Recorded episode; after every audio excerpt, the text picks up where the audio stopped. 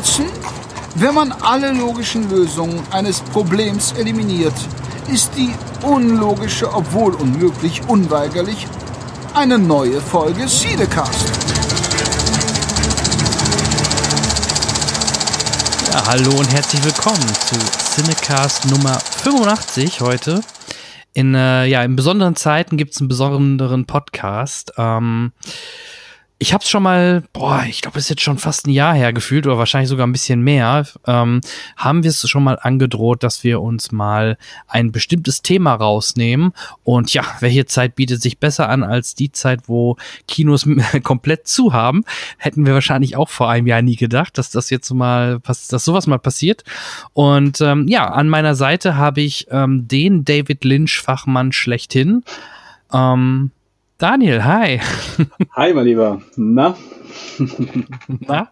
Ja, wir haben damals zu, äh, das war zu Twin Peaks, ne? Twin Peaks, wie die dritte Staffel damals lief, da hatten wir drüber gequatscht und haben wir gesagt, dass wir da doch mal irgendwann in Zukunft noch mal ein bisschen genauer über den Herrn Lynn sprechen. Ganz genau, ganz genau. Ich weiß auch gar nicht, wir, das, wir sind nur ganz kurz über Twin Peaks so, glaube ich, gestolpert und haben festgestellt, ach, da gibt's ja doch ein bisschen was zu erzählen, so über, über sein Werk ja. allgemein. Und könnte, könnte sogar zwei Jahre her sein, ne? Also das kann, ich, das kann hinkommen, ja. Ich glaube, wir haben zwischendurch auch nochmal noch mal einen anderen Podcast gehabt. Also äh, es ist schon ein bisschen Zeit ins Land gegangen seither. Äh, das auf jeden Fall. Ich hatte gerade noch mal geschaut. Du warst zuletzt äh, zusammen mit dem Greg mhm. ähm, im November. Im November ah, ja, bei uns ja, ja, oder bei mir zu Gast, ja. Genau, Genau. ja, genau. Und, da, und, und, und auch zu dem Zeitpunkt, glaube ich, es war, war es auch schon ein ganzes, ganzes Weilchen her. Also schön, dass es auf jeden Fall mal Ja. geklappt hat. Ich habe den, ähm, den Podcast dann auch zum Anlass genommen, um ähm, meine eigene äh, Schaufilmografie von David Lynch zu vervoll vervollständigen mit einem seiner etwas Mhm. weniger bekannten Filme. The Straight Story werden wir sicher auch gleich nochmal in Kürze drauf eingehen. Und ja, Ja, klar. bin sehr gespannt, wo wir hier alles noch in der War das der, war das der einzige, den du nachholen musstest? Oder? Ah ja, tatsächlich. Ich habe ich hab Ja. zwar nochmal ähm, zur Auffrischung habe ich dann jetzt gerade diese Woche auch nochmal Blue Velvet und Wild at Heart gesehen, weil ähm, die Filme mir nicht mehr so gut im Gedächtnis waren. Aber da Mhm. in, in dem Zuge habe ich auch festgestellt, dass die ganzen anderen Filme doch noch relativ äh, frisch waren. Also dass ich da doch immer mal wieder zwischendurch in den, in, in den Jahren mal einen Anlass gefunden habe, um nochmal einen David Lynch-Film zu schauen. Okay, du hast jetzt nicht nochmal Twin Peaks alle drei Staffeln Nee, durchgebinged. das, äh, das da doch nicht. Aber Twin Peaks, die dritte Staffel, die war mir dann ja auch noch relativ präsent. Und ich glaube, ich habe, bevor ich die dritte Staffel angefangen habe zu gucken, die ist ja auch, wann war das? So, ja, so anderthalb, zwei Jahren oder so, äh, als sie Mhm. rausgekommen ist, hab ich, hatte ich eben auch nochmal die äh, ersten beiden Staffeln auch nochmal aufgefrischt. Also ist das auch noch im Arbeitsspeicher drin sozusagen. Ja, 2017. Also Mhm. 2017 Ah, kann, ja. kann sein, dass sie bei uns Anfang 18 oder so released worden ist oder was auch immer. Und dann, ja, ist es jetzt, wie gesagt, mit Sicherheit gut zwei Jahre her, Mhm, haben wir mhm, mhm. geschätzt. Ja, genau. Genau, aber bevor wir in Medias Res in dem Bereich mal ein bisschen intensiver reingehen, ähm, natürlich erstmal, wir nehmen ja jetzt im am 26. März auf, 2020. Das Mhm. Jahr wird sicherlich in die Geschichte eingehen. Äh, ein sehr spezielles Jahr. Mhm. Ähm, Covid-19, der Coronavirus äh, grassiert und ja, wir sind, die meisten sind eh im Homeoffice. Mhm. Und äh, ja, A, wie geht's dir? Bist du in Quarantäne oder ja, was treibst du aktuell? Ich bin in, äh, in einer selbst erwählten, sehr, sehr viele Monate andauernden Quarantäne schon. Also tatsächlich hat sich für mich mein Alltag nicht allzu sehr geändert, muss ich sagen. Weil ich sowieso Mhm. immer schon Homeoffice gemacht habe. Also jetzt ganz konkret spüre ich es schon auch in der Auftragslage natürlich, äh, weil ich ja auch als ähm, Videodienstleister dann schon noch rausgehe, auch Workshops gebe, gerade an Schulen, das, äh, das, das spüre ich eben jetzt auch. Ähm, Ja. Also da ist an, an der Front merkt man schon, aber so im Alltag, wenn es dann wirklich dann so, ne, so in der tagtäglichen Gestaltung geht, ähm, jo, ist für mich witzigerweise oder ironischerweise gar nicht so eine große Umstellung äh, nötig gewesen und stelle fest, da gibt es ein schönes Meme äh, im Internet äh, von, von so einer Puppenfigur, die, die so sagt, ich, wenn ich herausfinde, dass mein Alltag äh, von anderen als Quarantäne bezeichnet wird, so, uh, äh, so, so ist mir das jetzt, so kommt mir das jetzt gerade ein bisschen vor. Weil, Ja. ähm, jo, das ist äh, dann doch nicht so äh, jedermanns Sache, ähm, dann natürlich Homeoffice zu machen. Und das kriegt jetzt so eine ganze Gesellschaft gerade zu spüren. Das stimmt. Und die wichtigste Frage, hast du genügend Klopapier? ja, tats tatsächlich ähm, kacke ich nicht so viel, scheinbar, wie, wie andere. Deswegen habe hab ich noch auf so, auf so Hamsterkäufe verzichtet. Auch Nudeln ja. habe ich nicht in, in rauen Mengen.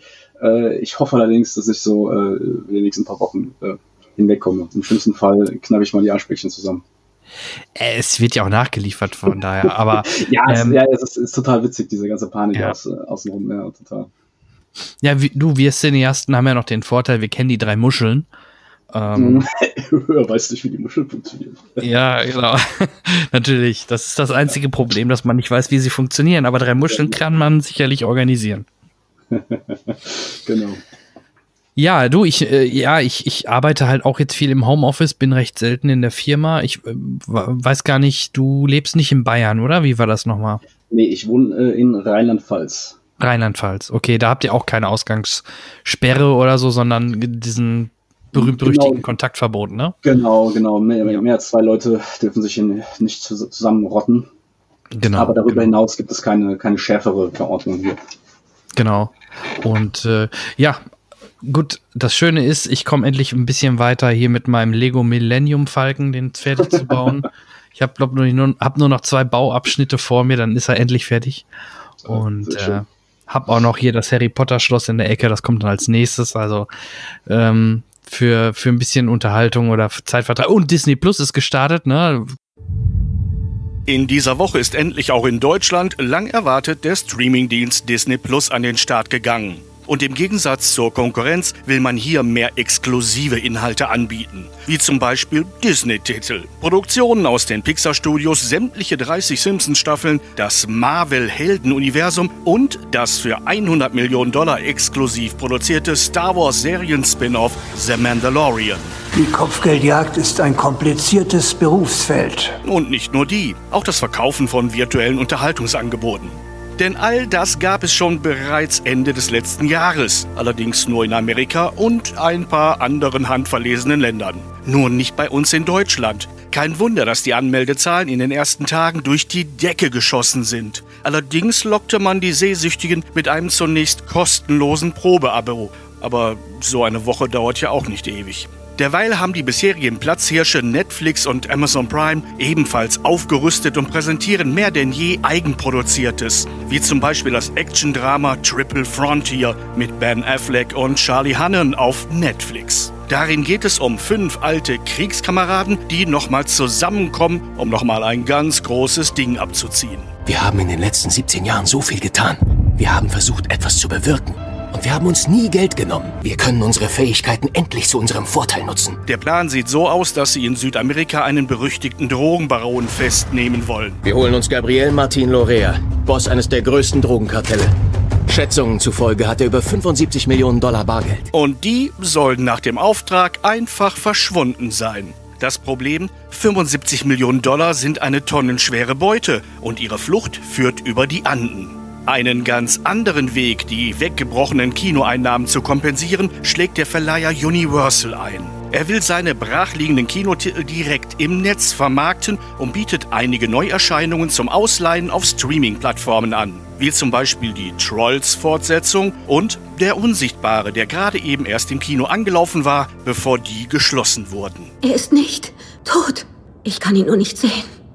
Er hat einen Weg gefunden, sich unsichtbar zu machen. Der Unsichtbare ist übrigens ein richtig guter Thriller, der mehr als nur spannend ist. Und weil momentan mehr denn je gestreamt wird, übertragen Netflix und Amazon Prime ihre Videos in Europa vorerst nur noch in verringerter Qualität, damit die Internetkapazitäten für die vielen Menschen in Heimarbeit auch ausreichen. Aber Einschränkungen sind wir ja in diesen Tagen gewöhnt. Und zum Schluss kommt nochmal der Mandalorian zu Wort. Alle ins Büro. Sofort.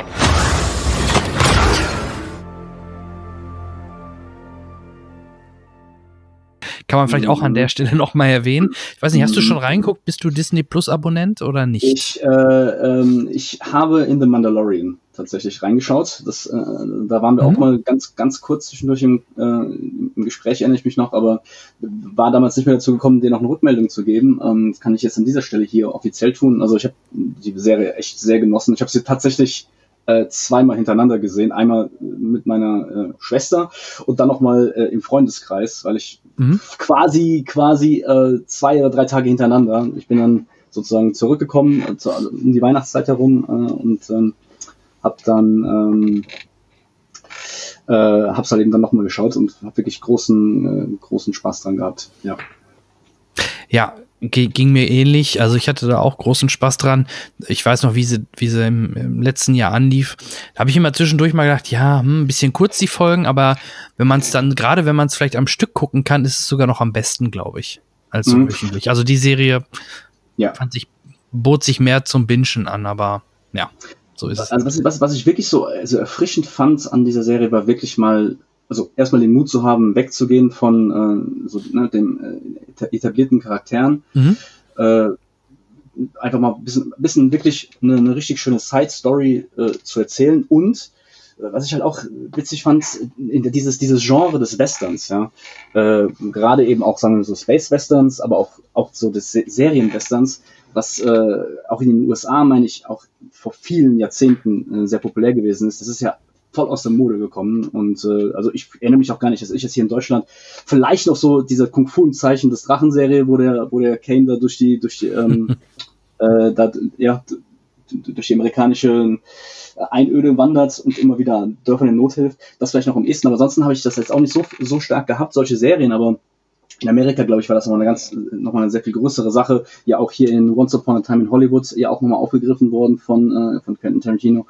Ähm, das ist, dass man halt diese, auch ganz oft diese äh, TV-Western eben hatte. Und ähm, da habe ich halt so eine gewisse äh, seelische Verwandtschaft auch äh, zu The Mandalorian dann gespürt, äh, dass wir eben auch erstmal so, so ein Kurzformat haben, ne? also wirklich eher so auch, auch kurze, kleine, abgeschlossene Arcs, schon, schon eingebettet in, größer, in, so in größeren Bogen, aber mit jeder halbstündigen Geschichte dann doch auch immer eine neue Charaktere getroffen, irgendwie geholfen oder sich mit denen arrangiert und dann wieder weitergezogen. Und also das fand ich einfach sehr, sehr erfrischend, weil es sowas extrem Klassisches hat und über die ganzen letzten Jahre, äh, wo das wo Serien auch immer cineastischer und immer und immer größer, epischer und auch die Storylines irgendwie immer schwerer und länger geworden sind, ich mal nochmal eine sehr erfrischende Gegenbewegung gewesen ist, ja. Und, und das natürlich dann auch in diesem Science-Fiction-Setting äh, mit einem exorbitanten Budget natürlich. Äh, was war, fand ich schon wirklich sehr, äh, sehr schön zu gucken, sehr mal in der, in der gegenwärtigen Serienmedienlandschaft äh, wirklich eine sehr angenehme Spitze. Ja, und gerade für dich doch sicherlich spannend, wenn du so ein bisschen im Hintergrund dir die Making-ofs oder so angeschaut hast, was für eine Technik dort verwendet worden ist mit den, nicht mehr mit Greenscreens, mhm, sondern mit, mit, Live, mit der Live-Engine, genau. Ich glaube, so eine abgewandelten Unreal-Engine, ja, war das. Ja dass die da, dass die da die, die, die, die Hintergründe wie in Echtzeit generiert haben. Ich ganz genau weiß ich jetzt auch nicht, wie, wie, wie sie es genau gedreht haben, aber es war dann, glaube ich, so, dass während den Dreharbeiten selbst schon am Set man da sich schon, also diese, diese Orte, diesen Ort, also auch die Hintergründe und so auch schon äh, projiziert hat, äh, Gen zumindest so Ansicht. Genau, ich weiß jetzt nicht, ob es irgendwie projiziert oder ob das wirklich irgendwelche, ich meine, das wären so riesen Displays gewesen, weil der Vorteil war halt, dass mhm. sich halt die Sachen dann halt auch passend schon richtig reflektiert und gespiegelt haben in den Rüstungen etc. Okay. Uh, und natürlich, dass ja, die Schauspieler ja, ja. so ein bisschen mehr das Gefühl bekommen haben, wo sie sich gerade aufhalten und befinden, als wenn sie nur eine grüne Wand um mhm. sich herum haben. Ne? Das ist ja so ein klassisches Ding, was man ja auch wirklich bei jedem, jedem zweiten Making-of hört von Schauspielern, dass sie das halt, ähm, dass sie das an den großen Produktionen, den auch großen Fantasy- und Science-Fiction-Produktionen so erschöpfen mhm. finden, äh, immer gegen eine grüne Wand zu spielen. Also ich denke auch, dass das ein sehr guter Trend ist, äh, wieder zu so zu einer physischeren Form zurückzukehren. Ja. Und eben dann auch den Schauspielern, aber nicht, auch nicht den Schauspielern, auch ich würde sagen, so auf, auf der Crew und an allen Beteiligten irgendwie nochmal eine lebendigere Experience zu geben. Also einfach wirklich stärker das Gefühl zu haben, da am Ort zu sein und auch sich schlussendlich auch inspirieren zu lassen ne, von den von den Örtlichkeiten, sagen, okay, das ist äh, ja, das ist ich, ich spüre es, ich weiß, ich weiß richtig, was wir hier tun. Also finde ich von allen Seiten wirklich eine, eine, eine tolle Möglichkeit und ähm, scheint sich ja auch wirtschaftlich zu rechnen. Das ja, und es sieht super aus. Ne? Also auch jetzt als Zuschauer. Ne? Ja. Also du, du merkst ja, noch weniger, dass da irgendwie was viel mit Computer gemacht worden sind. Also kaum Szenen, wo ich sagen würde, oh, das sieht jetzt aber nach Computer aus. Vielleicht die allererste Szene am Anfang in der Wüste, wo dieses, äh, ja, wo dann dieser, ich sag mal, Taxi kommt, wo er dann einsteigt, das wirkte so ein bisschen, hm. bisschen nicht ganz so schick, aber ansonsten danach alles, die Folgen, was danach kam und so, super Opt von der mhm, Optik mhm. her. Ne? Ja, to total. Also wirklich eine, eine Serie, äh, mal wieder mit einem typischen Hollywood-Budget, kann man sagen, oder einem Hollywood, zumindest Hollywood Production Value. Äh, ja. Ich, ich, ich verstehe zwar nicht so ganz, muss ich sagen, warum sie dann doch nicht Boba Fett äh, schlussendlich nutzen wollten, weil ich meine, es ist in der Timeline ja auch, spielt ja auch nach dem, mhm. nach, nach Episode 6. Es ist schon sehr naheliegend ja, das, wahrscheinlich wollten sie ja eben dann sich dann nicht an diesen Properties äh, vergreifen, die, die man, die dann die Fans auch schon so gut kennen und, und dies und das. Ähm, war, war halt eben dann doch war für mich, ich bin nur einfach drüber gestolpert, weil es halt, weil ich, weil ich, weil, weil die auch Boba Fett auch so eine ausgedehnte Backstory hat und das ja auch in den Comics dann auch die ähm, äh, diese Timeline gibt, dass er, dass er auch den Sturz in, äh, in die Grube von Kakun da in den Salak überlebt mhm. hat äh, und wieder rausgekommen ist. Aber gut, das, also das war, das war nur so ein kleiner Werbungstropfen, den ich, den ich sehr wirklich auch verziehen habe und ich bin sehr gespannt. Ja, was sie ja machen können, sie könnten ihn trotzdem theoretisch in den nächsten Staffeln noch aufbauen als Side-Character, ne? Das könnte mhm. man ja trotzdem machen, theoretisch, aber. Ich bin, ich bin gespannt. Es kann, es kann natürlich auch, da habe ich jetzt keine Inside-Infos, aber es könnte natürlich auch sein, dass, dass Disney einfach da kein Risiko eingehen wollte mit dieser Serie, weil äh, uns gesagt hat, naja, wir wissen nicht, wie es am Ende rauskommt, wir wollen da uns nichts verbauen. Und jetzt, wo es ja doch schon, denke ich, viel positives Feedback gegeben hat, äh, natürlich auch Stichwort Baby Yoda ja. und so, haben sie vielleicht in der zweiten, haben sie vielleicht in der zweiten Staffel mehr Mut, äh, da noch so ein paar ähm, Assets nochmal rauszukramen aus der Franchise, äh, die man eben auch aus den, aus den großen Filmen kennt. Also kann man gespannt sein. Ja, absolut. Und ich bin, ich bin sogar noch auf was anderes auf den, auf den Geschmack jetzt gekommen ähm, durch Disney Plus. Ich werde jetzt wirklich mal äh, The Clone Wars und Rebels mir endlich mal nachholen. Uh, ich äh, okay. bin einer mhm. der wenigen, die vielleicht auch Clone Wars noch nicht gesehen haben. Ich habe aber gerade mit zunehmender Staffel habe ich eigentlich immer sehr viel Positives über diese Serie gehört, obwohl mir dieser Zeichenstil so in den ersten Folgen, die ich damals gesehen habe, und auch diesen, ich nenne es mal in Anführungsstrichen Kinofilm, den sie herausgebracht haben, hat mir das mhm. damals nicht so wirklich hundertprozentig zugesagt, aber das, hm? Mhm. Das geht, das geht mir ganz genauso. Deswegen, ich habe nämlich auch beide, beide Serien nicht gesehen. Und äh, ich habe nicht einmal in, in, in eine Folge reingeschaut, sondern ich bin schon nur so von Trailer und von dem ganzen Promotion-Material, mhm. vom Zeichenstil so auch so zurückgestoßen gewesen, dass ich mich da nicht reingegeben habe. Habe aber eben auch gehört, dass, also, dass die Serie wirklich sehr ähm, äh, wohl gelitten mhm. ist. Ich weiß jetzt nicht welche, ob, ob, jetzt beide oder eine von den beiden im Speziellen. Ich weiß nur, dass ein, ich glaube, einer der Regisseure da auch dann später, ich weiß nicht, ob es jetzt bei ja, Mandalorian Das ist der Dave Filoni, der halt viel auch bei ah. Mandalorian gemacht hat. Man hat wohl in einigen ah, Folgen ja. sogar mhm. gemerkt, dass, dass vom Aufbau her oder sehr ähnlich wohl zu Clone Wars sein soll. Also Dave Filoni ist da, glaube ich, sogar mit Hauptverantwortlicher für die Weiterentwicklung von Clone Wars und ja, der durfte dann halt auch bei Mandalorian mhm. dran. Deswegen, das, das war für mich auch so ein bisschen das Bindeglied und ich habe mir jetzt mal die erste Folge der siebten Staffel einfach mal angeguckt. Äh, hab gemerkt, ja, Zeichentrickstil oder dieser Zeichenstil hat sich ein bisschen weiterentwickelt. Es sieht nicht mehr ganz so hölzernd aus, nenne ich es mal. Ähm, und dadurch, ja gut, ich fand das jetzt nicht so schlimm, da irgendwie mitten in der Story rein zu geraten. Da ging es dann in dem Moment um so eine Special-Einheit von, von den Klonkriegern, also alles gut und Anakin war da. Ähm, also ich, ich habe mir jetzt aber gesagt, weil ja die siebte Staffel auch wöchentlich released wird, die Folgen. Ähm, ich mache jetzt erstmal einen Break und gucke jetzt erstmal die guckst du mal von Anfang an. Und da habe ich jetzt aus mhm. Fankreisen gehört, aus Fanforen, es gibt eine extra chronologische Reihenfolge, wie man die Serie gucken sollte. Und äh, so werde ich sie halt auch gucken. Das fängt dann nicht zwingend mit der ersten Staffel erste Folge an, sondern als Beispiel dritte, ich weiß es jetzt nicht genau, aber dritte Staffel, erste Folge, dann die, dann erst zig Folgen aus der ersten Staffel, dann den Kinofilm irgendwo dazwischen und und und. Also da gibt es wirklich auch eine chronologische Reihenfolge und äh, ich habe jetzt von vielen gehört, dass man die Serie sehr gut oder äh, empfehlenswert auch in chronologischer Reihenfolge gucken sollte, damit man nicht diese Sprünge hat. Ja, Ah, ja, also okay. das, das äh, bietet sich jetzt über Disney Plus natürlich super an. Und ähm, mhm. natürlich dürfen wir nicht vergessen, warum man eigentlich Disney Plus holt. Es gibt endlich, man kann es endlich am Stück gucken, Darkwing Duck und die Gummibärenbande. Ja. Also ja, als Kind vom Disney Club, damals mit Antje, Stefan und äh, ja, da irgendwie ist das als Kind damals da so hängen geblieben, der Disney Club und die ganzen alten Disney-Serien und ich, ich freue mich und mich wundert immer noch, dass Disney, außer jetzt bei DuckTales, da auch noch nie irgendwie was Neues mal gemacht hat. Weiß nicht, ob die damals in den Staaten so schlecht liefen. In Deutschland oder so waren die doch super beliebt, gerade Darkwing Duck oder auch die Gummibärenbande. Ab, ja, ja, absolut. Also das ist total, ich, ich verbinde das total mit meiner kompletten Kindheit und das, also das ist, ich würde sagen, dass jetzt äh, unsere Generation da total von in der Kindheit ja. geprägt wurde. Also es ist eine gute Frage, ob das dann vielleicht eines, eines dieser Beispiele ist, äh, von Serien, die, die dann in der, im Originalland äh, nicht so erfolgreich ja. angelaufen sind. Aber Darkwing Duck ist ein Superheld. Äh, wenn ein, wenn ein Superheld oder eine Superhelden-Serie funktioniert, dann doch aktuell. Also, äh, also könnte man jedenfalls meinen. Ähm, und ja, ne, man, man, wer weiß, was jetzt äh, auch der Start von Disney Plus da noch ähm, an, an Konsequenzen hat und worauf dann Leute vielleicht auch nochmal aufmerksam werden. Ähm, ja. Ne? Das, das, sieht ja Disney jetzt in erster Hand, was denn am meisten und wie, wie exzessiv gestreamt wird. Von daher, mit diesen Statistiken können die ja dann halt auch neue Sachen entwickeln, ne? neben Marvel-Serien und äh, eine zweite Staffel Mandalorian und wo ich mich sehr drauf freuen würde, wenn es dann kommt, äh, die Obi-Wan-Serie mit Evan McGregor, da, da freue ich mich wirklich sehr drauf. Also, ähm, und vor allem, ich habe es jetzt über, über diesen Frühbucherrabatt mir gezogen für äh, ich glaube, 59 Euro fürs erste Jahr, da kann man auch nicht meckern. Und dafür hast du ein super geiles Disney-Archiv, gerade mit meinen Jungs, ähm, kannst du den auch Cars oder so mit denen gucken oder diese ganzen Disney-Filme oder Serien immer mal schön dosiert. Und ja, das, das bietet sich schon ganz gut an. Also Daumen hoch von meiner Seite erstmal in dem Bereich. Klasse. Ja. Ähm, ja, und da kommen wir vielleicht noch kurz ähm, zu dem Thema durch Corona. Filme wurden verschoben, Bond wurde auf November verschoben.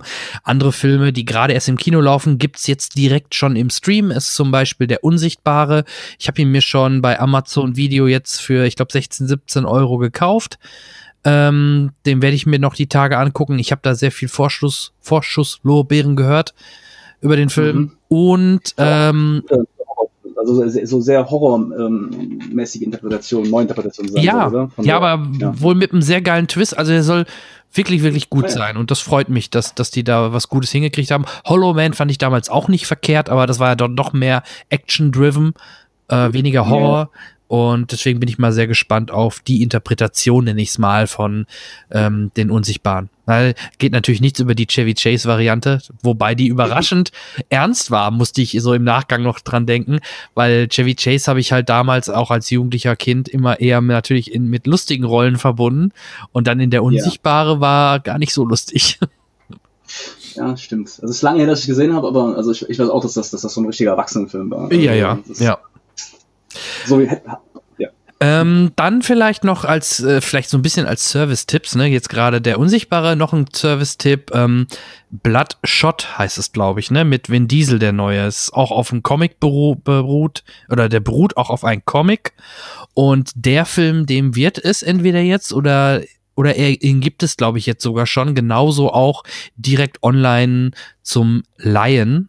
Ähm, ist auch ein Film, der eigentlich gerade ins Kino gekommen wäre oder gerade gekommen war, glaube ich, der jetzt dann direkt im Stream erscheint. Ähm, und ein dritt, also Ork, nee, wie hieß das? Oh, nicht Awkward, so ein Disney-Pixar-Film. Ich weiß gar nicht mehr den Namen. Der ist jetzt auch direkt im Stream, genauso wie ähm, die Eisprinzessin 2 kommt, glaube ich, jetzt auch recht zeitnah über Disney Plus, also alles durch Corona bedingt, dass die Sachen eher kommen.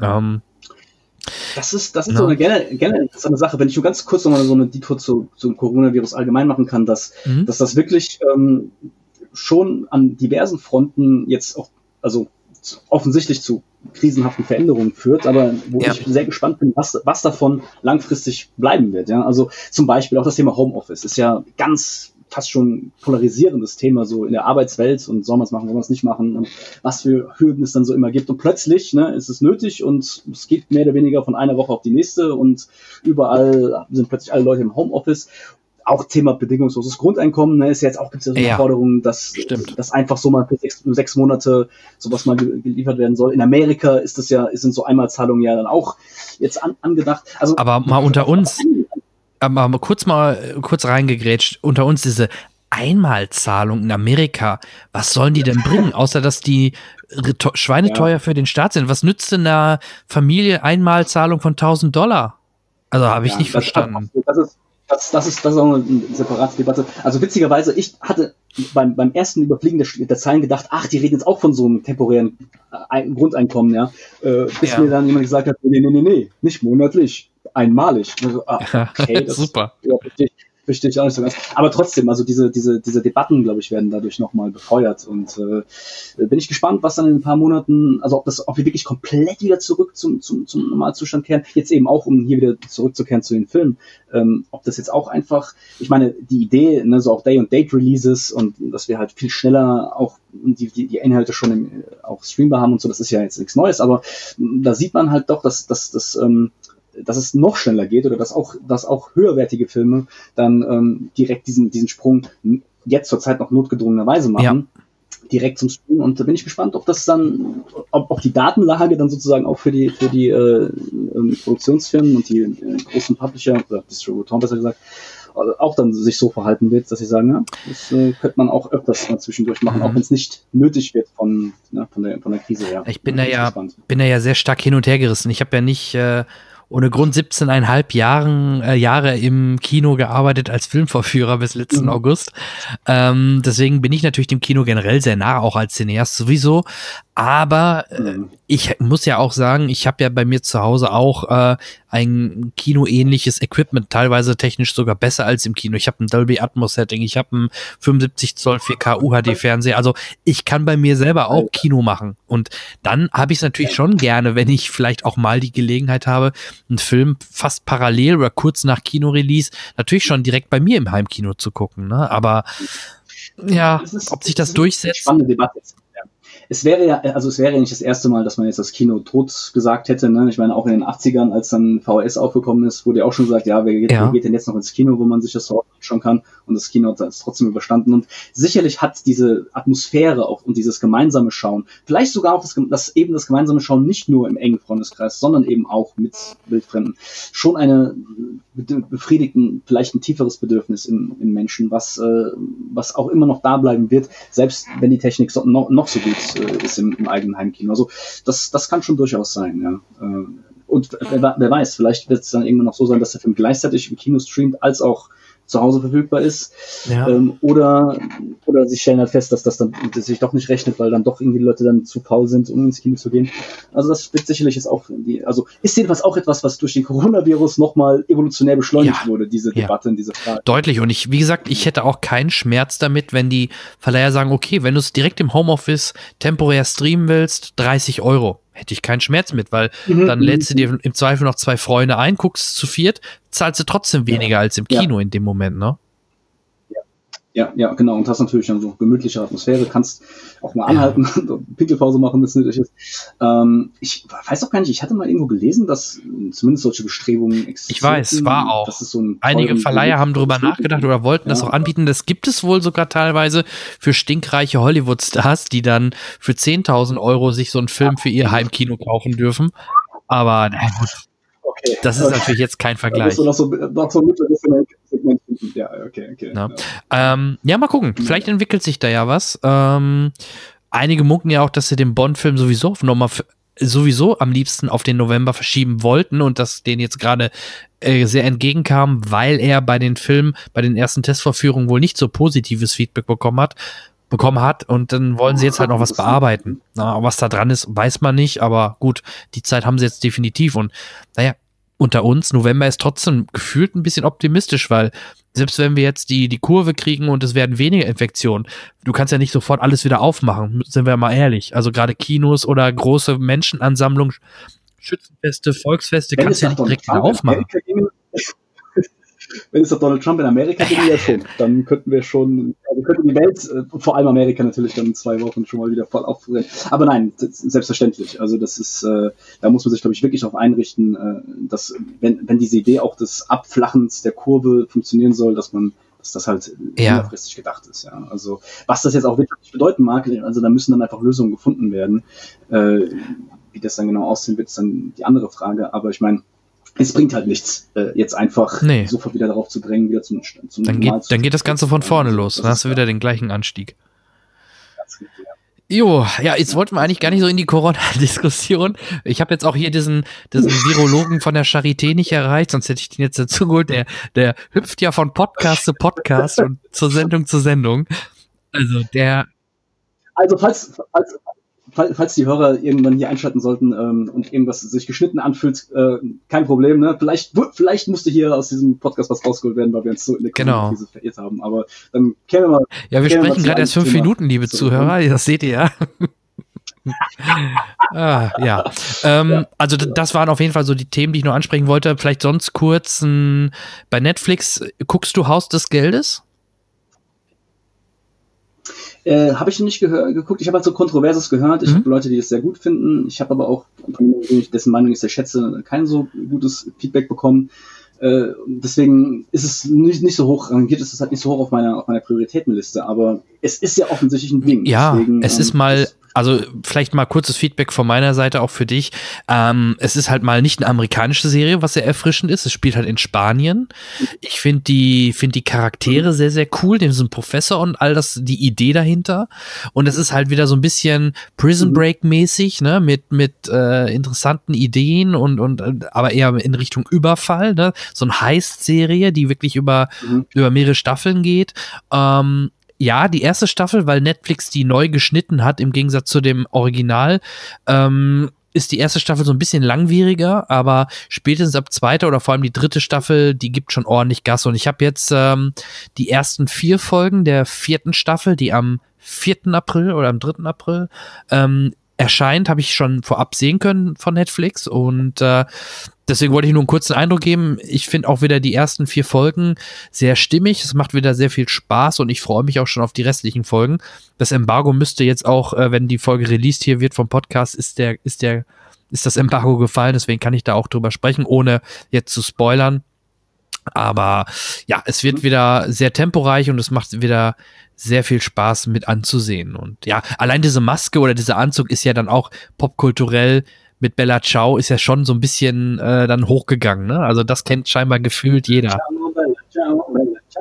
Ja, das, also das Lied, das, das habe ich dann, das, das hat Ja. auch, auch bis zu meinen Ohren geschafft. Und sag, ist das, ist das die ganze Zeit ein durchgängiger Heist, der da stattfindet? Ähm, jein, also die ersten zwei Staffeln ist ein Heist. mhm.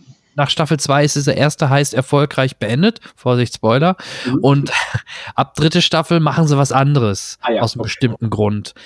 Im Grunde setzen sie noch einen drauf und überfallen was noch Größeres. Okay. Ähm, aber tut, also finde ich vielleicht gar nicht so dumm, wieder mehr in, auch wieder in diese Richtung zu gehen.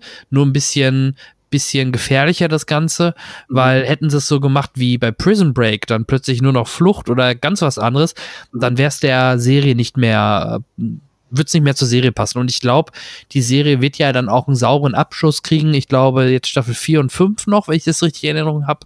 Und ich vermute mal, dass dieser ein zweiter heißt, der jetzt ab Staffel 3 ja läuft und auch in Staffel 4 jetzt, äh, dass der nach Staffel 4 vielleicht noch nicht beendet ist und eher dann vielleicht sogar über drei Staffeln geht. Man muss aber auch dazu sagen, die erste Staffel hat viel, viel mehr Folgen. Ich glaube, die hat 16 Folgen und die zweite nur noch 10 und jetzt die dritte 8 und die vierte, glaube ich, auch 8. Also allein Okay. dadurch re relativ, äh, relativiert sich das natürlich wieder. Mhm, mhm, mhm. Das finde ja, das, das find ich gut, dass es halt nicht so eine, also nicht so ein endlos Lutscher ist und, und dass dann auch wirklich so, man spürt, dass dann plötzlich auch irgendwo abgeschlossen ist. Also auch, auch da, dass dieses erste Ding irgendwann abgeschlossen ist und dass Ja. du nicht einfach, äh, also die ganze Zeit das Gefühl hast, ja, jetzt kommt noch plötzlich noch ein Twist und noch was und wann, wann endet das, sondern dass es dann schon auch offensichtlich Hand und Fuß hat und eben ein Ende. Also insofern gut zu wissen. Ja, also äh, wie gesagt, ich habe da meinen Spaß dran. Ich musste meine Frau auch am Mitte der ersten Staffel hatte sie irgendwie gefühlt irgendwann keine Lust mehr. Da habe ich sie aber gezwungen, doch weiter zu gucken, weil ich wusste dann halt, weil ich es vorab schon vor ihr dann ge- weitergeguckt hatte, weil ich wusste, ab Staffel 2 zieht das Tempo an und wird deut noch spannender und du fieberst immer mehr, weil du die Charaktere natürlich kennenlernst, immer mehr mit denen mit. Und ja, seitdem guckt sie das halt auch gebannt und auch jetzt die, die vierte Staffel mit mir zusammen. Ja. Aber deswegen frage ich halt gerade, weil eigentlich äh, gefühlt kennt sehr viele, aber ich habe jetzt schon in, von einigen mal gehört, nö, gucken wir gar nicht. Von daher fand ich es jetzt ganz spannend, auch von Mhm. dir zu hören. Ähm, ist auf jeden Fall noch mal, noch mal ein bisschen auf meine Liste hochgerückt jetzt, ja. Ja, ähm, bevor du gerne noch einen Tipp raushauen kannst und willst oder darfst oder möchtest, äh, vielleicht noch ein letzter Punkt. Ich habe, ähm, da weiß ich aber noch nicht so viel von. Ich habe mir von Amazon, äh, bei Amazon kommt, ähm, jetzt lass mich mal eben nachschauen, damit ich nichts Falsches sage. Eine Serie, die heißt Upload. Ab 1. Mai startet die. Äh, Amazon Prime Exclus Exclusive und es ist eine Serie, eine, äh, eine Comedy von den Machern von The Office and Parks and Recreation. Mhm. Und spielt, ist wohl so eine Sci-Fi-Comedy, wo halt Zukunftssachen im Alltag gehören, wie 3D-Lebensmitteldrucker, automatische Supermärkte, äh, Hologrammtelefone und solche Geschichten.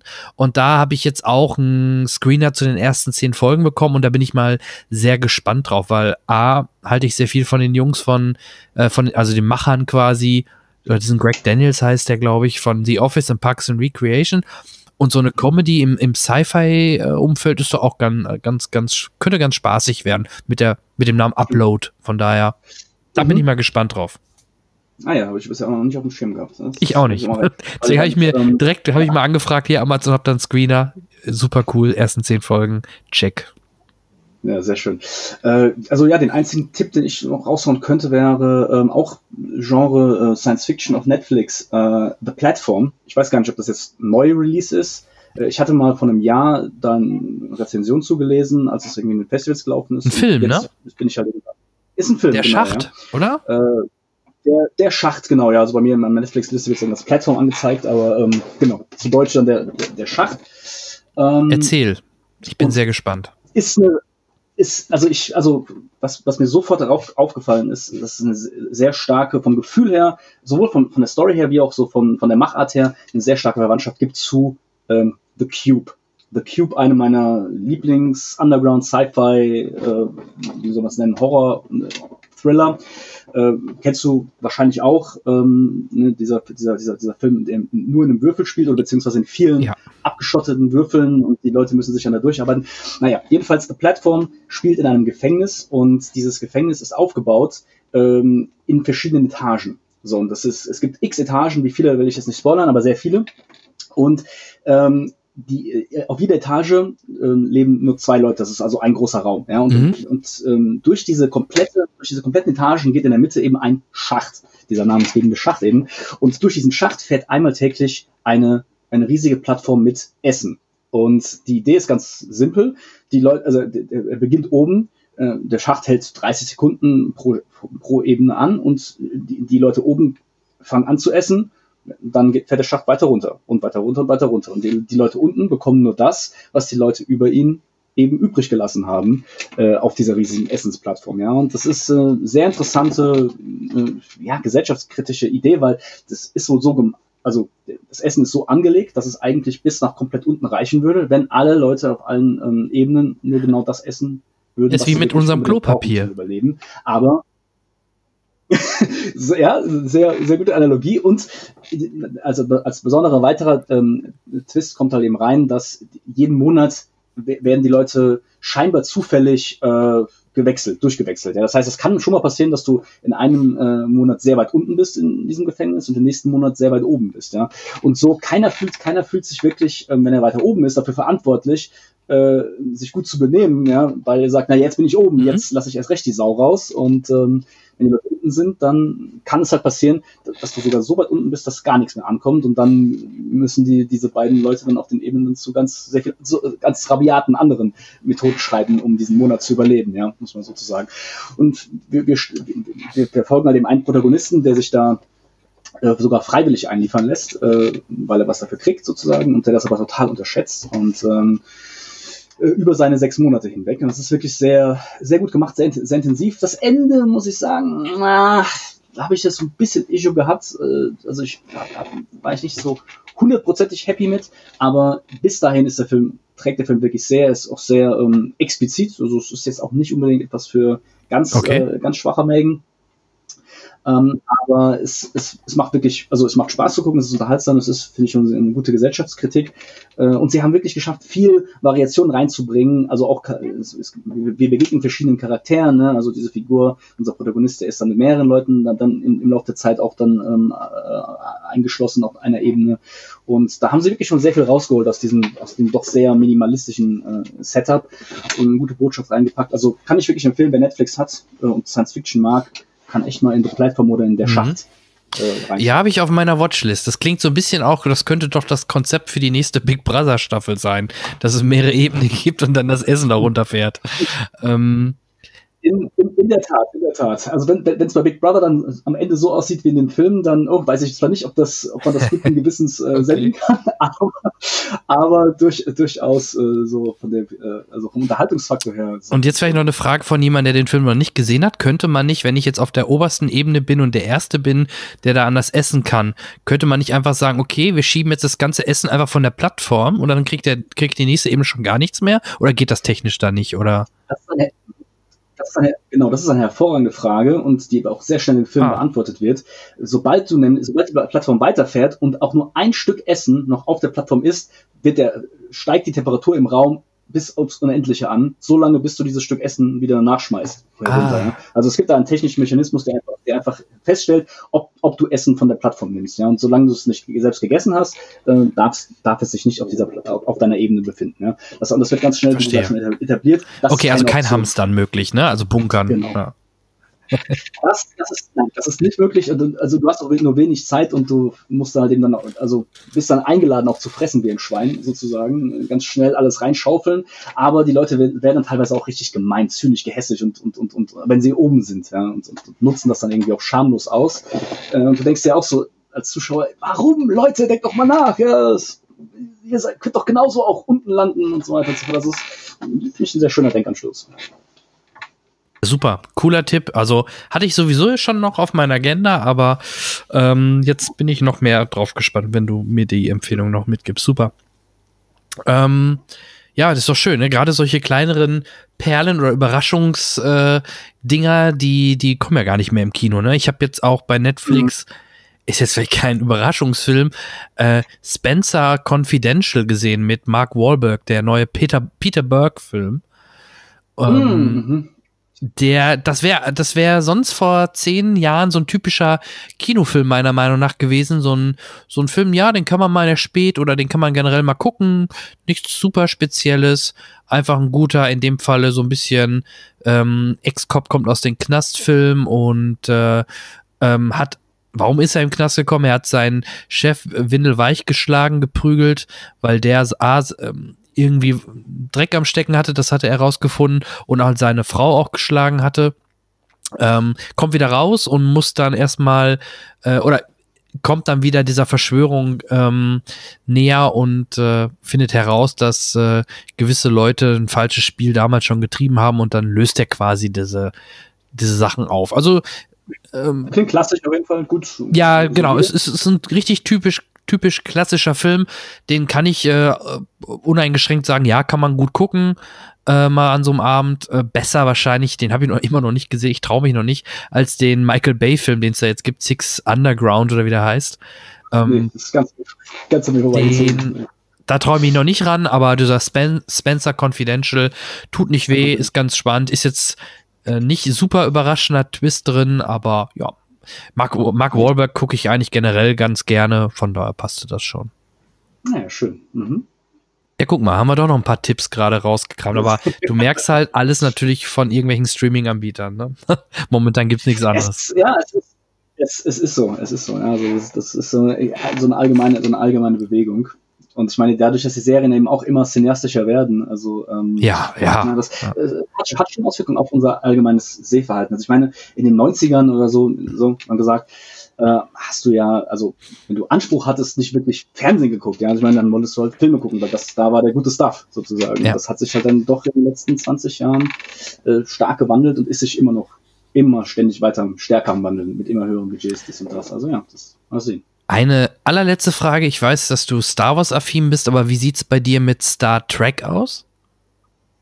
Äh, nicht so sehr. Also ich war jetzt niemals einer, der da auf diesen ähm, großen Kampfzug aufgesprungen ist, so, diese beiden, diese beiden Lager. Aber also äh, ich habe gerade, ah ja, ich habe Picard, ja, ich habe reingeguckt tatsächlich. Darauf Picard, wollte ich natürlich falls, hinaus, deswegen genau, frage ich. falls, genau, falls er die Frage hin, hingeleitet hat. Ähm, ich habe aber, also ich habe eine Session geguckt, auch äh, so im Freundeskreis, soweit wie wir gekommen sind. Ähm, das waren, glaube ich, dann die ersten vier oder fünf Folgen. Ähm, oh ja, immerhin. Und also zwar, also es, es war vernünftig, aber ich bin einfach nicht gehuckt worden so. Und das, was vielleicht auch daran liegt, dass ich halt grundsätzlich mich jetzt dem Star Trek, dieser Star Trek Welt nie so extrem hingezogen gefühlt habe, aber äh, also es war schön nochmal so äh, Patrick Stewart in seiner kultigen Rolle zu sehen, ähm, aber ich, ich weiß jetzt nicht, ob ich nochmal die Motivation finde, auch die letzten paar Folgen der Staffel zu schauen und weiter zu schauen. Mhm. So, soweit ging da meine, meine Affinität nicht. Äh, kein Thema. Also morgen kommt die letzte, also das Season-Finale quasi, die, das Ende mhm. der ersten Staffel. Und ich werde im April, das möchte ich kurz anteasern an der Stelle, zusammen mit einem Kollegen von sci und den äh, zwei Kollegen von ähm, dem Discovery Panel Podcast werde ich einen Podcast zu diesem Thema Star Trek Picard und generell Star Trek, äh, wie sieht die Zukunft aus, ähm, werde ich einen Podcast aufnehmen. Ich hoffe, also ich habe die Zusagen von den Kollegen. Ich hoffe auch, dass wir einen passenden Termin finden und dann werdet ihr im April noch mal ein schönes äh, Star Trek Picard Schrägstrich Star Trek allgemein Special bekommen. So und damit cool. können wir da einen Haken hintermachen und äh, gehen mal so langsam in die Richtung von einem Mann, ähm, ja, hat auch im Januar seinen Geburtstag gefeiert, 1946 in Montana geboren, was der alles gemacht hat, ne? Oder macht, er ist Filmregisseur, Filmproduzent, Drehbuchautor, Schauspieler, Maler, Fotograf, äh, Lithograf, Skulpturist, Möbeldesigner und Komponist. So steht es in seinem Wikipedia-Eintrag. Ähm, ein paar Themen werden wir vielleicht auch anreißen, was er zwischendurch mal gemacht hat, gerade in seiner etwas schwächeren Phase, wo er keine Kinofilme und Serien gemacht hat. Da hat er noch ein paar andere Sachen gemacht. Wir sprechen natürlich heute, wie vorhin schon angekündigt, über David Keys Lynch. Mhm. Ganz genau. Vielleicht fangen wir erstmal so an. Kannst du dich erinnern, was das erste war, was du von David Lynch gesehen hast? Und wenn ja, was? Und was hat das in dich au äh, ausgelöst? Oder das, ja, erzähl das, mal. Das, das, das habe ich mich nämlich auch gefragt und äh, bin, also habe realisiert, dass, dass mir der Name David Lynch und seine ganze Aura viel länger be bekannt waren als, als der erste Film, den ich von ihm gesehen habe. Mhm. Weil ich weiß noch, ich bin immer auch, also in meiner Kindheit mit, mit meinem Vater zusammen viele Filme geschaut und wir hatten dann diese Tradition, dass wir halt in die örtliche Videothek gegangen sind und uns dann Filme rausgeholt haben, äh, ausgeliehen haben. Und ähm, da bin ich immer auch wieder äh, so an, an dem Cover von Lost Highway eben vorbeigekommen. Ja. Mhm. Das war dann äh, irgendwie immer wieder, ah, Lost Highway, das ist irgendwie, das ist was, das ist was Besonderes, das ist dieser David Lynch, das ist auch irgendwie so ein besonderer Typ. Ähm, aber mein Vater hat jetzt keine besonders starke Affinität gehabt äh, zu, zu, zu Lynchs Werk. So hat sich das dann äh, in meiner Kindheit auch erstmal nicht ergeben, dass ich da mich mit, mit David Lynch auseinandergesetzt habe. Und ich meine dann aber auch tatsächlich, dass ich dann irgendwann, als ich dann auch immer selbstständiger angefangen habe, Filme zu gucken, dann mal irgendwann dachte okay, dieses Lost Highway, das, das muss es jetzt mal sein. Ich meine, Lost Highway wäre nämlich dann eben auch der erste Film gewesen, den ich gesehen habe. Twin Peaks war mir dann eher so über die Refer also über die popkulturellen Referenzen dann zu dem Zeitpunkt begriff. Ja, Simpsons und Co., so, ja. Simpsons, genau, ja. genau, so Simpsons Witze und so, wie sie sich da äh, drüber lustig machen, lange bevor ich die Serie gesehen habe, weil ich glaube, dass die auch generell in Deutschland äh, nicht so ähm, abgegangen ist wie in Amerika. Was ich eben auch, ich war ein großer Fan von Akte X und da ja. war das wiederum so, dass ich immer, immer gelesen habe, ah, dass, dass eine Serie wie Akte X eigentlich so diese Mystery-Sendungen gar nicht denkbar gewesen wären ohne ja. diese Vorarbeit ja, von, von Twin Peaks. Ja. Also es war dann auch sowas, was ich gehört habe, aber habe Twin Peaks dann auch erst viel später, in den 2000ern irgendwann, äh, dann auch mal Interesse habe geguckt und dann auch sehr, äh, sehr begeistert davon.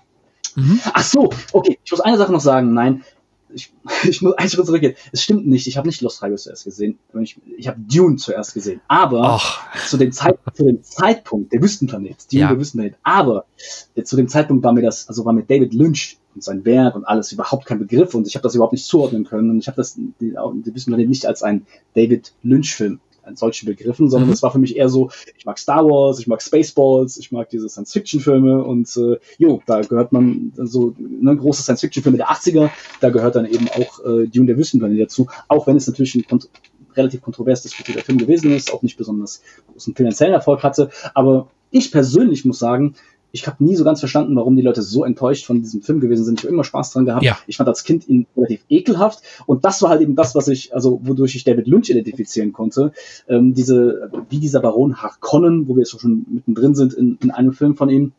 Ja, diese ekelhafte Hautkrankheit hatte, diese Space-Navigatoren, ja, äh, die dann durch den Ko- Konsum der ähm, Spice-Droge äh, über, also richtig physisch auch deformiert gewesen sind, äh, bis hin zu solchen monströsen Gestalten. Also all diese Elemente, das fand ich halt damals, gerade im Vergleich dann zu Star Wars, wo wir ja auch Jabba den Hutten hatten, aber viel ekliger als das dann auch nicht geworden sind, oder dann auch so anderen, saubereren, in Anführungszeichen, ähm, Welten, fand ich das schon sehr krass bleh, ins Detail gehend eklig, so, äh, ne, so, ein- so, ein gewiss, so ein gewisses Anteasern von Body Horror im Schluss, schlussendlich eben auch.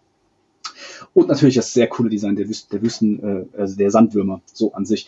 Ähm, aber das waren halt, wie gesagt, alle Sachen, die ich zu dem Zeitpunkt jetzt nicht so explizit in David Lynch zugeordnet habe. Und dann war Lost Highway dann der erste Film, der wirklich, Mhm. wo ich sage, okay, ich gucke David Lynch um David Lynch willen und um seinen speziellen Stil. Wie war das bei dir? Ja, du hast es mir fast, du hast es gerade äh, äh, quasi vorgenommen, denn da, wär, da das wäre mein erster Film gewesen. Äh, sag mir noch mal eben, Äh, Geburtsjahr bist du? 84. 84, ja guck, zwei Jahre. Ja. Ich bin 82. Ja. Und Okay. ähm, äh, ja, also ich, mein erster Kontakt war sicherlich Dune, aber auch ähnlich wie bei dir, wie du gerade sagtest, sicherlich noch nicht mit dem Verständnis, dass Dune ein Film von einem Herrn Lynch ist. Das war mir damals Mhm. als Jugendlicher wahrscheinlich auch noch egal.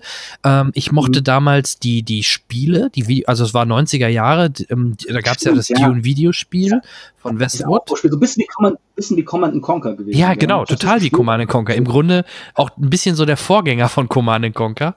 Ach, echt? Ja, ach, okay. War Das auch der, nicht, waren ja, war das gleiche Studio und die haben erst Dune rausgebracht, dann Command Conquer und ich meine dann irgendwann nochmal Dune 2000 und dadurch kam ich überhaupt erst in diese Welt von Dune rein und da habe ich natürlich, wie ich gesehen habe, oh, da gibt es einen Film zu, habe ich den Film gesehen und äh, da, da, da sind natürlich dann bei mir mehrere Sachen angesprochen worden. Einmal natürlich, dass Patrick Stewart mitgespielt hat, da sind wir wieder bei Picard. Ähm, Der hat auch schon, schon immer so ausgesehen, wie er aussieht, oder? Also, das, Ja, ja, genau. Und ich habe ich hab damals auch schon die Serie, ähm, in Deutschland hieß das Zurück in die Vergangenheit, Quantum Leap, äh, gesehen. Da Mhm, war Dean Stockwell einer der Hauptdarsteller und auch der spielt ja in dem Film mit. Und was ich jetzt im Mhm. Nachgang erst, das habe ich damals noch nicht festgestellt, da sind wir auch noch mal bei Star Wars. Max von Sydow spielt äh, dort mit, der jetzt auch zuletzt im Mandalorian gespielt hat, bevor er jetzt leider vor kurzem verstorben ist. Und äh, stimmt. also deswegen war Ja, ja, sicherlich von mir Dune damals der erste Kontakt. Bewusst wahrgenommen habe ich dann, glaube ich, Lynch eher, ähm, dass ich mal auch in den 90ern schon, ich glaube auf ZDF oder Sat 1, ich weiß es jetzt nicht mehr genau, sicherlich mal die ein oder andere Folge Twin Peaks gesehen habe. Damals wahrscheinlich tendenziell eher noch die erste Staffel.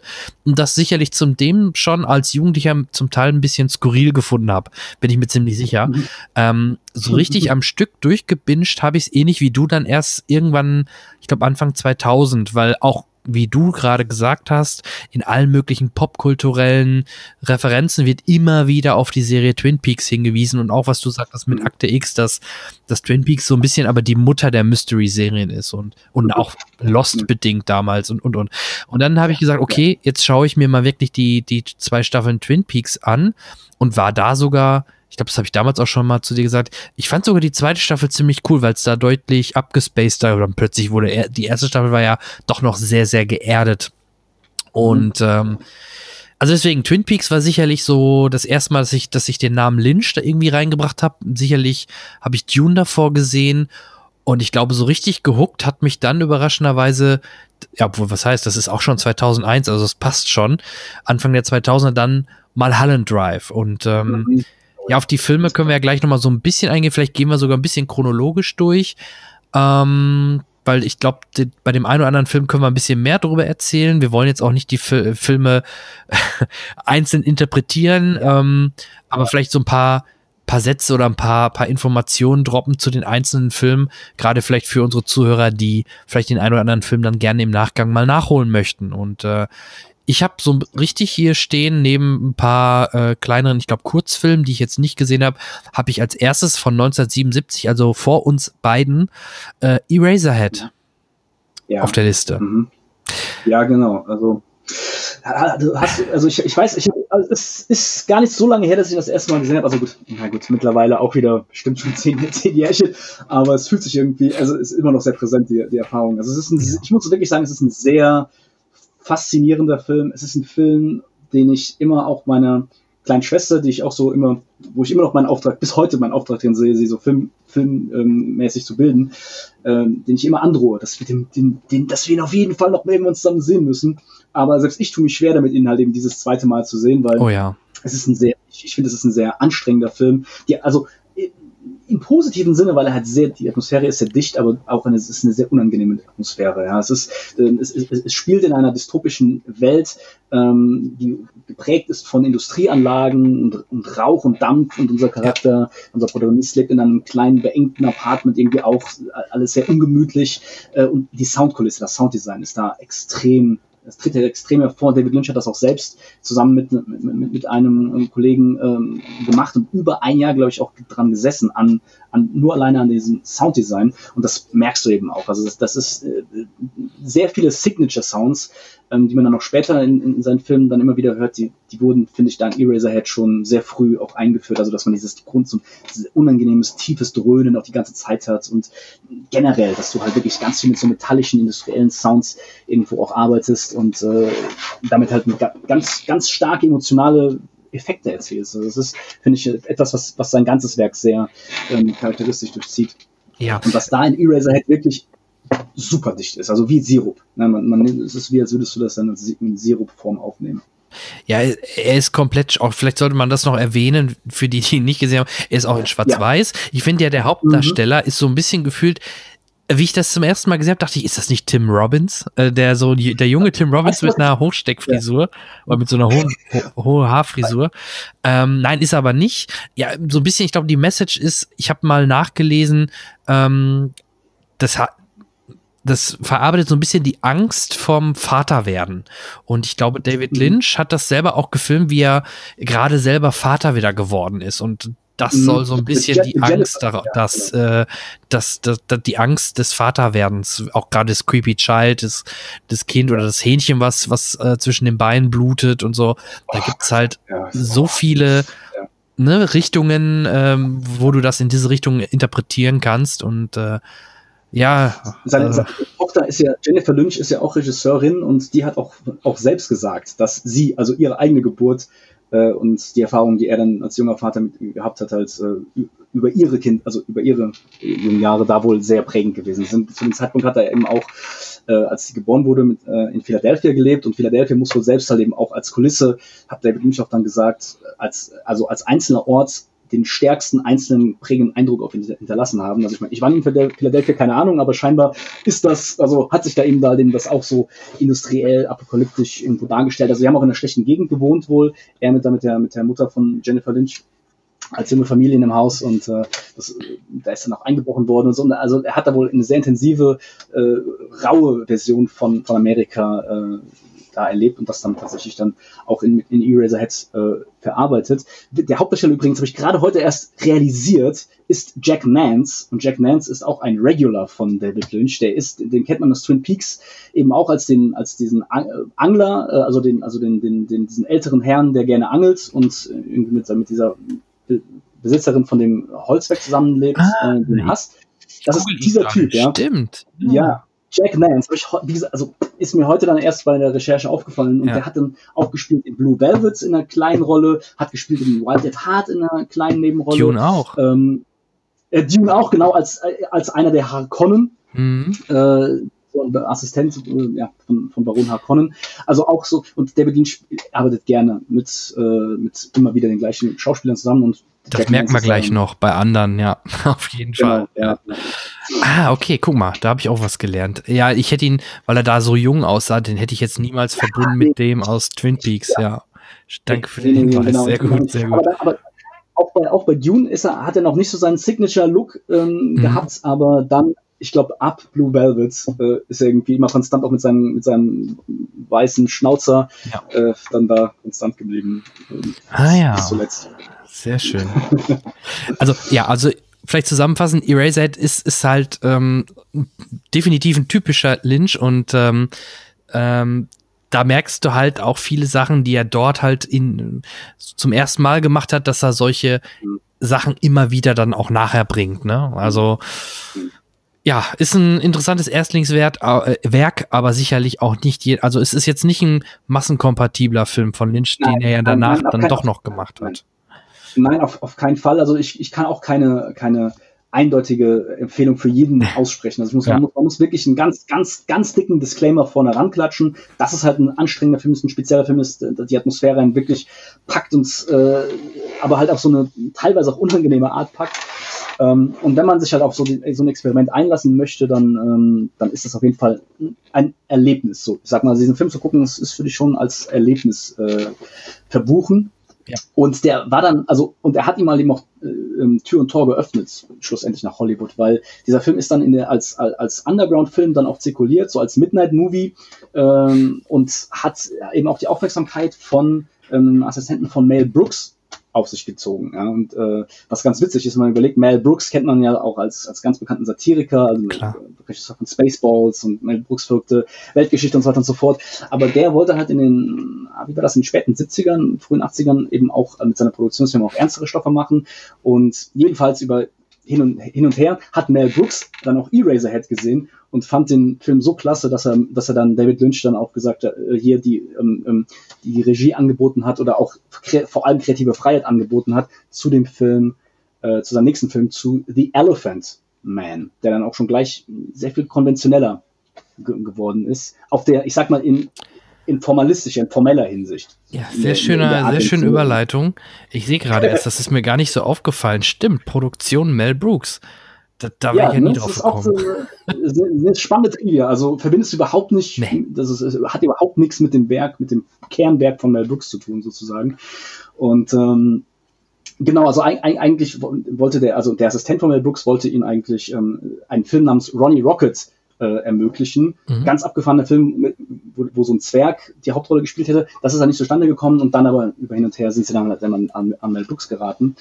Ähm, und eben an diesen, an das Skript von ähm, The Elephant Man. Und ähm, das ist dann ein Film mit Anthony Hopkins in der Hauptrolle, einem jungen Anthony Hopkins, äh, der sich um nach, also nach der wahren Geschichte von ähm, einem, ich glaube, Joseph Merrick dreht, der eben damals im viktorianischen London als der Elefantenmensch bekannt gewesen ist. Also ein Mensch, der so ähm, einfach unter fürchterlichen Deformationen gelitten hat und der dann wirklich von einem Chirurgen dann wohl auch unter seine Fittiche genommen wurde und so ein bisschen in die Londoner High Society eingeführt wurde. Und das ist auch die Geschichte vom Film schlussendlich. Genau. Der Elefantenmensch selbst, der äh, Hauptdarsteller, ist, äh, also die Figur wird gespielt von äh, John Hurt. Genau. Fantastisch gespielt, allerdings auch vollkommen unkenntlich. Also Total. dieser John Hurt steckt unter so einer dicken Schicht von spektakulärem und auch wieder ein bisschen unansehnlichem, ekligen Make-up, dass man das, dass man das gar nicht meinen mag, dass er das gewesen ist. Ähm, aber, also ich finde auch sehr, einfühlsam, sehr einfühlsam erzählt. Äh, also dieser, dieser, dieser Elefantenmensch sieht halt grausig aus. Ja. Und insofern, das ist dann schon wieder sehr signifikant für David Lynch, der ja. dann ja auch schon eine, eine Faszination auch für diese körperlichen Deformationen eben hat. Ähm, aber in seinem Herzen ist er wirklich ein wunderbarer, lieber, warmherziger Mensch. Und ähm, ja, es geht ihm darum, dass er, doch, dass er dann doch irgendwie nicht so, also er wird eingeführt von diesem Anthony Hopkins Charakter in die High Society von London, bekommt damit auch so ein bisschen Akzeptanz, aber bleibt natürlich bis zum Schluss auch einfach dann so dieses Kuriosum, dieser Freak und ähm, zerbricht auch schlussendlich dann doch an dieser Erkenntnis, dass er, glaube ich, da immer dieser Freak auch sein wird.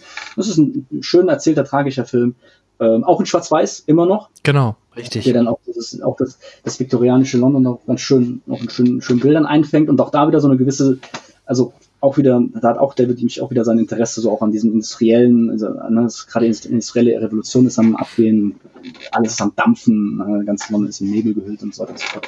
Also das, das merkt man da, da merkt man dann schon auch David Lynch an, aber von der Narration her wirklich sehr, sehr klassische Charakterstudie, würde ich sagen. Genau, er war, äh, ich glaube, elf Oscar-Nominierungen hat der Film auch bekommen. Wow, das ist okay. auch schon ordentlich. in acht verschiedenen Kategorien, meine ich. Ähm, und ähm, ja, das Ende. Das Ende ist natürlich auch sehr, wie soll ich Mhm. sagen, speziell, tragisch.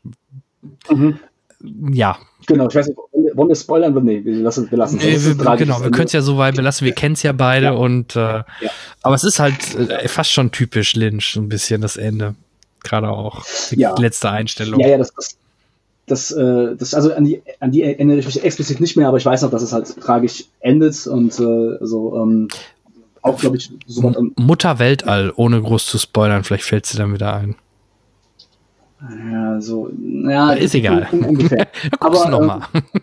Ich guck, das ist, ist genau, ist, ist, ist ein guter, äh, ist ein äh, guter Kickstarter dafür. Aber finde ich für mich immer, das sind so Filme, die kann ich mir echt immer schwer angucken, weil da ist das Mitleid Ja. auch immer so hoch und dann sieht das auch wirklich so schlimm aus und ah, weiß nicht.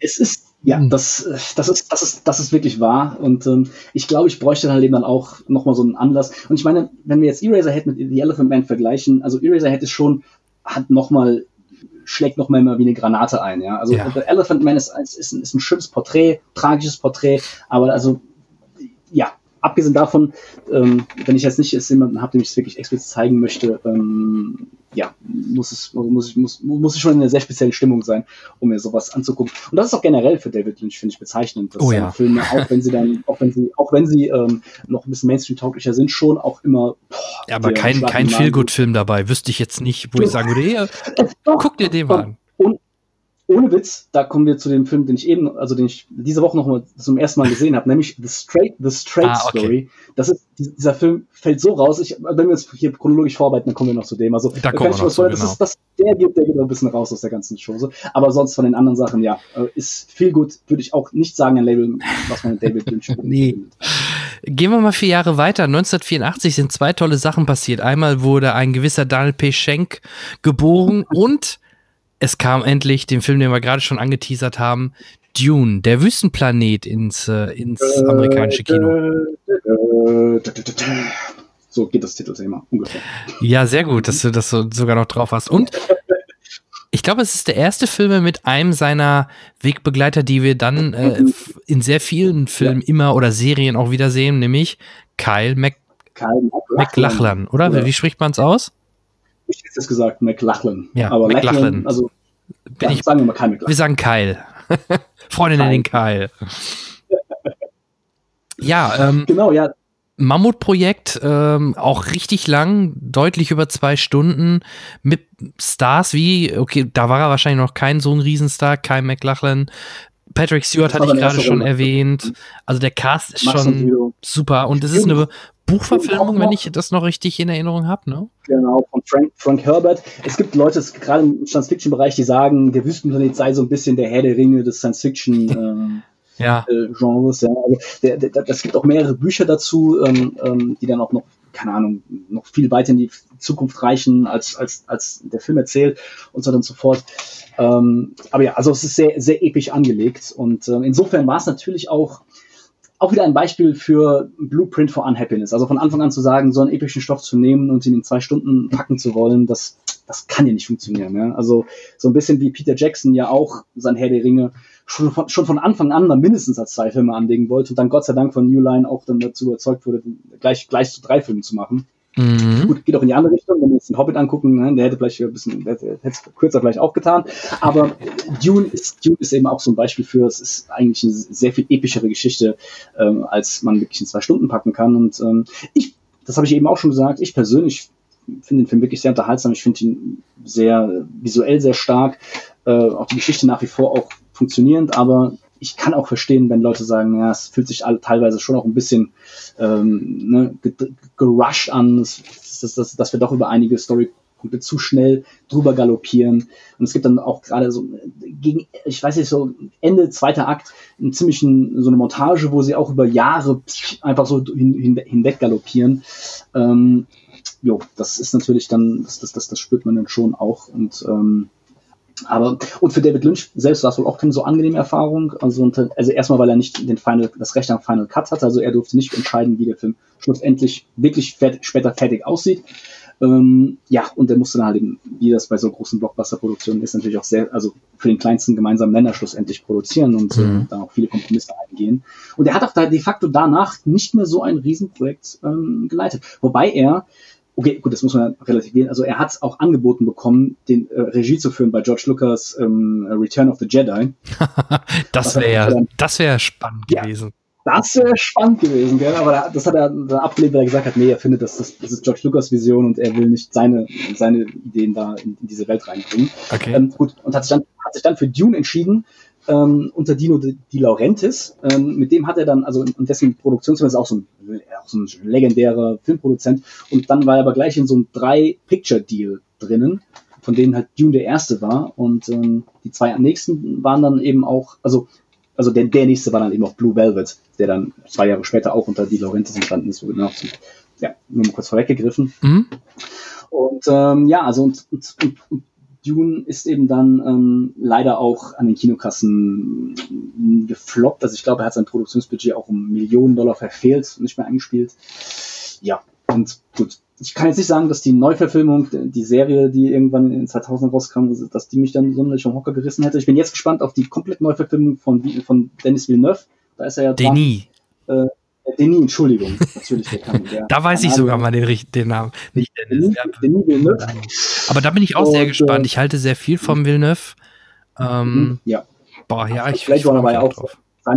Also er hat gezeigt, dass er Science-Fiction-Filme der 80er super remaken kann mit äh, oder oder fortsetzen kann mit, mit Blade Runner 2049 und deswegen denke ich auch ist er der richtige Mann bin ich mal gespannt was was er dann aber da muss ich ja sagen ähm, da hat mir damals noch besser gefallen die zwei Filme die er vorgemacht hat. Nicht Sicario den habe ich den muss ich immer noch mal nachholen. Shame on me.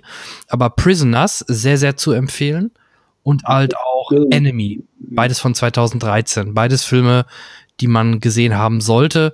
Arrival ist sowieso für mich eins der Highlights. Ich kriege da jedes Mal Pipi in den Augen, gerade gegen Ende hin. Ja. Ähm, Also der, wirklich der besten Science-Fiction-Filme. Ja, Arrival ist, ist super geil. Und ähm, was ich gelesen habe, ähm, vielleicht weißt du da auch was drüber als äh, Fachmann in dem Bereich. Ähm, der Ridley Scott sollte den Film eigentlich erst umsetzen und der ist dann kurz bei, kurz kurz vor oder ja. bei Drehbeginn hat er hat er die Grätsche gemacht oder ist ausgestiegen und dann hat äh, David Lynch übernommen. Ist das richtig?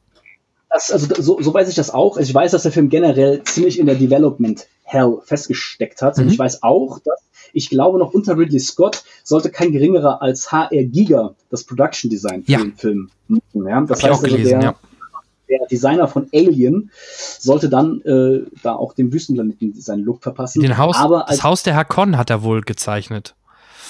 Genau, genau. Also ich, war auch in, im Giga-Museum oder mehrfach sogar im Giga-Museum in Gruyère in, in der Schweiz, mhm. ähm, wo man ja auch dann alle möglichen seiner, seiner Arbeiten sehen kann. Ich finde ich auch einen tollen Künstler, sehr konsistent, ja. ne, kann man sagen.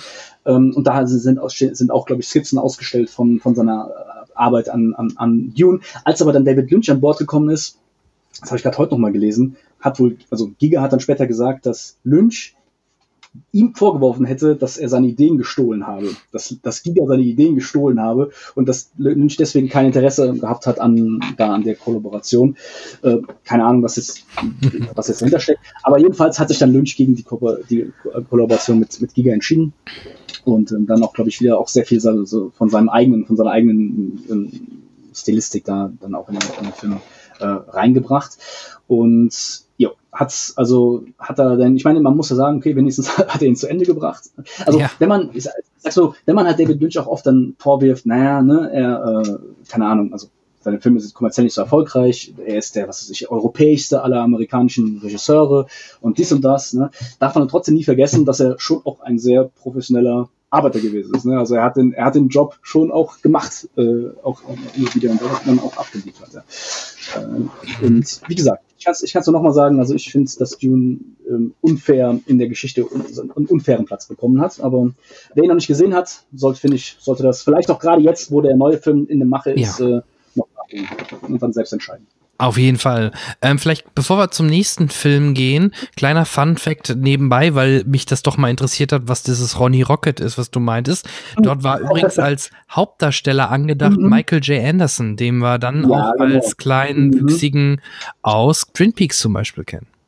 Ganz genau, ja, richtig. Da hat er nämlich erst kennengelernt, ja. Also die, die Story ist total abgedreht. Also, ich weiß, hast du gerade diesen One-Liner da ähm, auch vor dir, womit der dann ähm, angeteasert wird? Also, das ist eine Geschichte über ein uh, it's a story about a three foot tall man with electricity oder irgendwie sowas. Also dieser, dieser, dieser Charakter kann, kann sich wohl, indem er auf einem Bein steht, in die, also in, die, in eine zweidimensionale Welt versetzen und sich gleich, muss sich aber dann irgendwie alle paar Stunden mit, mit Elektrizität aufladen, was ihm diverse Superkräfte verleiht. Also irgendwie sowas. Total ab, total abgefahren.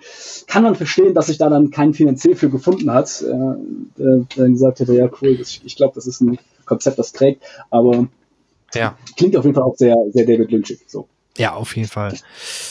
Okay, äh, das wollte ich nur mal kurz einwerfen, weil ich das wieder durch Zufall hier gerade gesehen habe und fand ich einen schönen Zufall, dass, dass da der Schauspieler ja. theoretisch als Hauptdarsteller äh, fungiert mhm. hätte. Ähm, kommen wir zum nächsten äh, Film, auch von, ähm, wie ist der gute Mann, sagtest du gerade noch? Mit so drei, drei Filme, Dino de Dino de Laurentiis. Ja, genau, also, Laurentiis. Und äh, wir reden mhm. über Blue Velvet, der 1986 dann in die Kinos kam. Ähm, welche Überraschung, der Hauptdarsteller, unser Kyle wieder. Äh, genau. Auch da und Dean Stockwell sehe ich gerade, der war ja, der ist auch wieder mit dabei. Und Jack, Jack Nance und witzigerweise Brad Dourif, den kennt man vielleicht als Grimmer Schlangenzunge genau. aus Herr der Ringe später. Ja. Der, also der hat auch immer, der hat schon sehr früh diese Weirdo-Rollen gespielt. Also auch da spielt er natürlich so ein kleines Gangmitglied ähm, in der Entourage von Dennis Hopper, der eine sehr geile Rolle hat in dem Film Blue Velvet. Also ja, Dennis eine Hopper. Der, hm. Eine der coolsten ja, eine der coolsten Rollen. Äh, also als, als so ziemlich psychopathischer, aufbrausender Gangsterboss, der aber auch gleichzeitig einen ziemlich abgefahrenen sexuellen Fetisch hat. Und ähm, es ist eigentlich so eine, also Blue Velvet ist so eine Neo-Film Noir Schrägstrich Mystery äh, Geschichte, wo halt ein Jugendlicher oder ein junger Erwachsener, gespielt von Kyle MacLachlan, äh, halt so einen ähm, ja, ähm, Gangsterplot oder Krimiplot eben auf die Spur kommt. Also er, er findet eines Tages einfach ein abgeschnittenes Ohr in, auf, äh, da in der Wiese und wird dann neugierig, liefert das bei der Polizei ab, aber die kann ihm nicht weiterhelfen und er wird dann neugierig und fängt dann an, selbst so ein bisschen nachzuforschen, wo das, und wird dann so schrittweise da äh, an diesen Dennis Hopper Charakter rangeführt, der wohl damit was zu tun hat, ähm, und kommt dann über, darüber hinaus auch mit einer mysteriösen äh, Sängerin in Kontakt, was ja auch so ein typisches äh, Film Noir äh, äh, ne, Motiv ist, gespielt von Isabella Rossellini, die zu dem Zeitpunkt, glaube ich, auch die Lebensgefährtin war von David Lynch. Und Laura Dern übrigens, ne, müssen wir auch nochmal sagen. Also Laura Dern spielt die, äh, spielt dann die, die Schulfreundin sozusagen von Kenneth Lechen, mit dem sich dann auch, mit der sich auch was anbahnt. Und die hat da eine Blutjung gespielt. Also ihr, ja. ihr, ihre Rolle ist zwar ist, ist äh, ich weiß gar nicht wie alt, also noch, geht noch zur Schule. Und die Schauspielerin war zu dem Zeitpunkt wohl auch höchstens Anfang 20, ja, vielleicht sogar noch jünger. Und ähm, ja, also es ist ein sehr cooles, sehr cooles Ensemble, ne? Also wenn wir das mal zusammenfassen können, Laura Dern, Kyle McLachlan, äh, Dean Stockwell in einer kleinen Rolle, Dennis Hopper, äh, äh, Brad Dourif in einer kleinen Rolle. Ähm, ich überlege gerade, ob ich. Nee, gut, diese andere Schauspielerin, die. Nee, ähm, nee, die war noch nicht, die war noch nicht dabei. Aber also schon, schon damals ein sehr, sehr ähm, äh, bekanntes Ensemble mit vielen Leuten, die, mit denen er auch mal wieder gedreht hat. Und was ich an Blue Velvet, ähm, also ich finde, ich finde Blue Velvet und Wild at Heart kann man so ein bisschen zusammen, zusammennehmen, weil das halt beides Filme sind. Ich würde sagen, so aus der Mittelphase, äh, die, die schon noch konventionell sind, also auch die, die, wo die Narration konventionell ist. Äh, das heißt, es ist eine ganz klassische Story und mit äh, an, Anfang, Mittelteil, Ende sozusagen, ähm, aber trotzdem schon viele surreale Elemente hat. Also was man vor allen Dingen merkt, finde ich, ähm, ähm, an den Verhaltensweisen von den Charakteren, die teilweise ziemlich bizarr sind. Das gibt etwas, was, mich, ähm, was ich mir sehr ins Gedächtnis gebrannt hat bei Blue Velvet. Gegen Ende, da kommt keine Gleicherin rein in die Wohnung und da steht einfach ein Typ er steht da, aber blutet, blutet vom Kopf. Er ist wie tot, aber er steht noch da. Also er ist nicht richtig tot, aber scheinbar irgendwie hat er eine Kopfverletzung, die ihn wie paralysiert. Und neben ihm sitzt er auf dem Stuhl eine erschossene Person. Also ein total bizarres Bild. Schlussendlich mit, mit dem rauschenden Fernseher noch dabei. Also so, so Einzelbilder, die sich dann sehr stark ähm, einbrennen. Und äh, eine Sache, die, die, an die ich mich auch noch lange danach erinnert habe bei Blue Velvet, ist gleich der Anfang, beginnt auch mit dem namensgebenden ähm, Song Blue Velvet ähm, wo, äh, wir erstmal so eine typische 50er Jahre amerikanische Kleinstädtidylle sehen, ne, so schön Blick über so weiße ähm, Holzzäune und dann haben, sehen wir halt eben dann Mann dann Rasen äh, äh sprenkeln mit seiner mit, mit Wasserschlauch und der kriegt plötzlich mal einen Herzinfarkt fällt zu Boden und dann geht die Kamera runter, überblendet und geht ins Gras rein und ist plötzlich so auf der Makroebene, geht durchs Gras durch und wir hören so ein ganz unangenehmes Geräusch und stellen fest, dass dieses Geräusch halt kommt von jetzt durch, die, durch diese Makroaufnahme riesigen Mistkäfern, die dann da, da in diesem, in diesem Gras äh, übereinander herfallen, was ein total komische, komisches Gefühl gibt, ja, von diesem, von dieser Kleinstadt-Idylle und der Blue Velvet Musik, dann plötzlich rein in so ein dunkles Insektengrasreich rein, ja, so, und das, und das wie in einer, in einer Sequenz.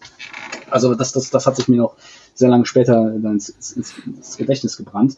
Ähm, aber das sind dann so Einzelmomente, äh, die dann so herausstechen und im Großen und Ganzen ist es immer noch, finde ich, ein recht konventioneller Film, den man auch gucken kann. Habe ich gerade gestern. Äh, total, äh, noch wirklich sehr lin linear. Er war mhm. wohl mhm. damals wegen den äh, Sexritualen oder wegen der sexuellen Darstellung mhm. schon so ein bisschen auch ähm, in der Diskussion oder dass da Gruppierungen sagten, boah, der muss ja. verboten werden.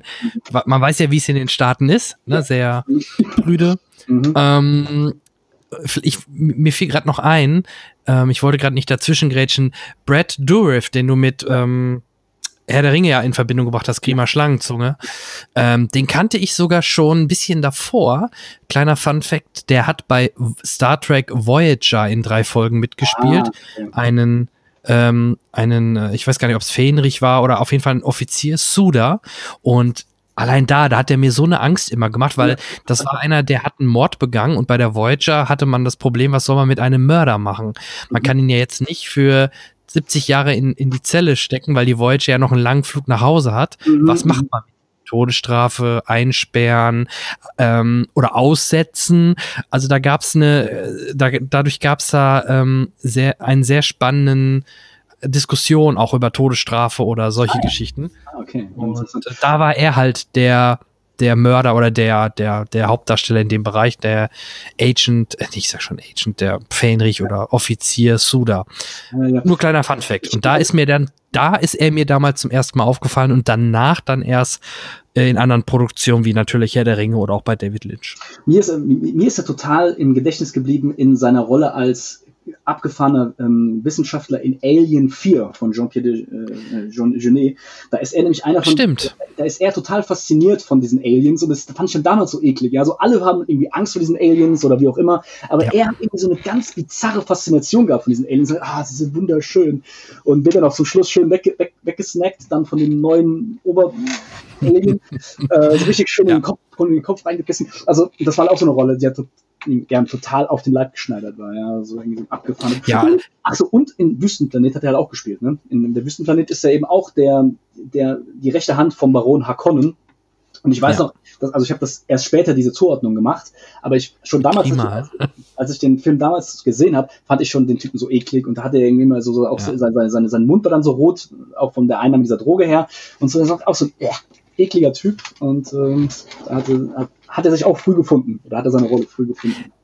Absolut, egal was, was er spielt, das, aber was er spielt, das spielt er super. Und ja, äh, ja ich finde, der fällt dann halt immer wieder in solchen Rollen auf. Gut, dass du den Alien-Hinweis gebracht hast. Jetzt, wo du es gesagt hattest, ja, da ist er mir damals halt natürlich auch dann aufgefallen. Richtig. Ja, schön. Ja. Ähm, naja, schön ist relativ, aber ja, cool, dass, dass wir ähm, dass wir beide den, den Herrn Durif, der ja vielleicht nicht unbedingt der bekannteste Schauspieler unter der Sonne ist, äh, beide aber so wahrgenommen haben in ja, den Rollen. Ja, schön. Äh, ja, Blue Velvet, äh, wie gesagt, auch die Musik am Anfang und so, es ist, es ist ein schöner linearer Film, den man sich wirklich den, also das wäre noch ein Film, da würde ich sagen, ja, den kann ich mir auch zum Beispiel mit meiner Frau angucken. Da kommen gleich noch andere Filme, da würde ich sagen, äh, eher nicht. Das stimmt. Also ich meine, ich meine, mittlerweile ist man, also was, was in den 80er Jahren wirklich ist anstößig und krass war, das ist halt heute auch nicht mehr, ne, nicht, nicht mehr ganz so, nicht mehr ja. ganz so anstößig. Und ich meine, es gibt also auch diese, diese eine Szene, das ist halt, es gibt schon so eine sexuelle Szene dann, wo Dennis Hopper da seinen Fetisch auslebt, ist schon abgefahren, aber eher, weil die ja. Performance, finde ich, sehr krass ist von ihm und die Idee auch dieses Fetisches sehr, sehr abgefahren ist. Weniger jetzt, weil es so explizit und äh, ordinär und eklig wäre, ja, also, sondern wirklich mehr, weil es wirklich sehr, sehr immer noch sehr in, in, in, intensiv ist, würde ich sagen, äh, bis heute. Und ähm, also von diesem, von diesem Charakterspiel her, also wie gesagt, so einzelne Szenen, finde ich, stechen auch nochmal sehr heraus, aus einem doch sonst sehr handelsüblichen Plot insgesamt mit dann auch einem, ne, auch einem schönen, soliden Happy End. Also wer David Lynch vor allen Dingen so wegen den abgefahrenen Dingen kennt, der, der wird dann bei Blue, Blue Velvet überrascht sein, wie konventionell er dann auch konnte, schlussendlich. Genau. Ähm, gehen wir in die 90er. Jetzt kommen wir zu einem Film, den ich nicht gesehen habe, den ich leider auch nicht mehr nachholen konnte. Ich habe mir ein paar Sachen angeschaut, einen Trailer nochmal angeschaut. Da kannst du mir vielleicht auch gleich sagen, ob das Sinn macht oder ob du mir empfehlen würdest, den nochmal zu sehen. Mhm. Was ich ganz spannend finde, bevor du ein bisschen was über den Film sagst, Nicolas Cage in der Hauptrolle, auch wieder Laura Dern äh, und Will Willem Dafoe spielt mit. Ja. Das ist mir jetzt so auf den ersten Blick halt aufgefallen, ähm, aufgefallen. Und ähm, ja, was weißt du über den Film? Ist das noch linear erzählt oder ist das schon typischer Lynch-Film? Also deswegen, wie gesagt, irgendwie unter meinem Radar mhm. äh, hergelaufen. Ich würde, also ich würde sagen, ich würde, ich würde Blue Velvet und Wild at Heart so ziemlich in einen Hut stecken. Also ähm, beide Filme mhm. haben, haben surreale Elemente, ähm, aber insgesamt doch noch einen relativ linearen Plot. Wild at Heart traut sich an einigen Stellen schon mehr, also mehr raus, wird, wird schon Lynchesker sozusagen als, als noch Blue Velvet. Ähm, aber auch die Elemente, die dann da sind, also äh, es gibt dann so zwischendurch so, ja, so ganz kurze Traumsequenzen und ähm, auch äh, was, was Lynch dann auch gerne gemacht hat, ist so einige Referenzen auf ähm, den, den Zauberer von Ost zu bringen und einige von diesen Referenzen sind dann auch so ein bisschen äh, ja Fantasy-mäßig wie reingewurschtelt, aber das ist alles immer noch auf einem Level, wie man es auch von anderen Stellen kennt. Ja, man, man könnte das immer noch als magischen Realismus bezeichnen, ähm, also dass, dass man dem einfach in, in einen klassischen konventionellen Plot mal so zwischendurch hier so ein, ein, ein, ein Element reinbringt und äh, also ein zauberhaftes Element reinbringt und mal hier. Ähm, ich habe hab ihn auch ganz diese Woche wieder gesehen zur Auffrischung. Und ähm, mhm.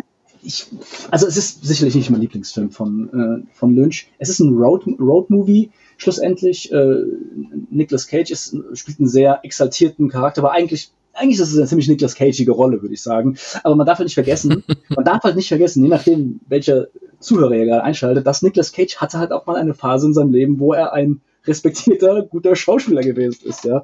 Also mit, mit, mittlerweile hat er ja halt so sein Fett weg, so als, ne, als das Internet-Meme.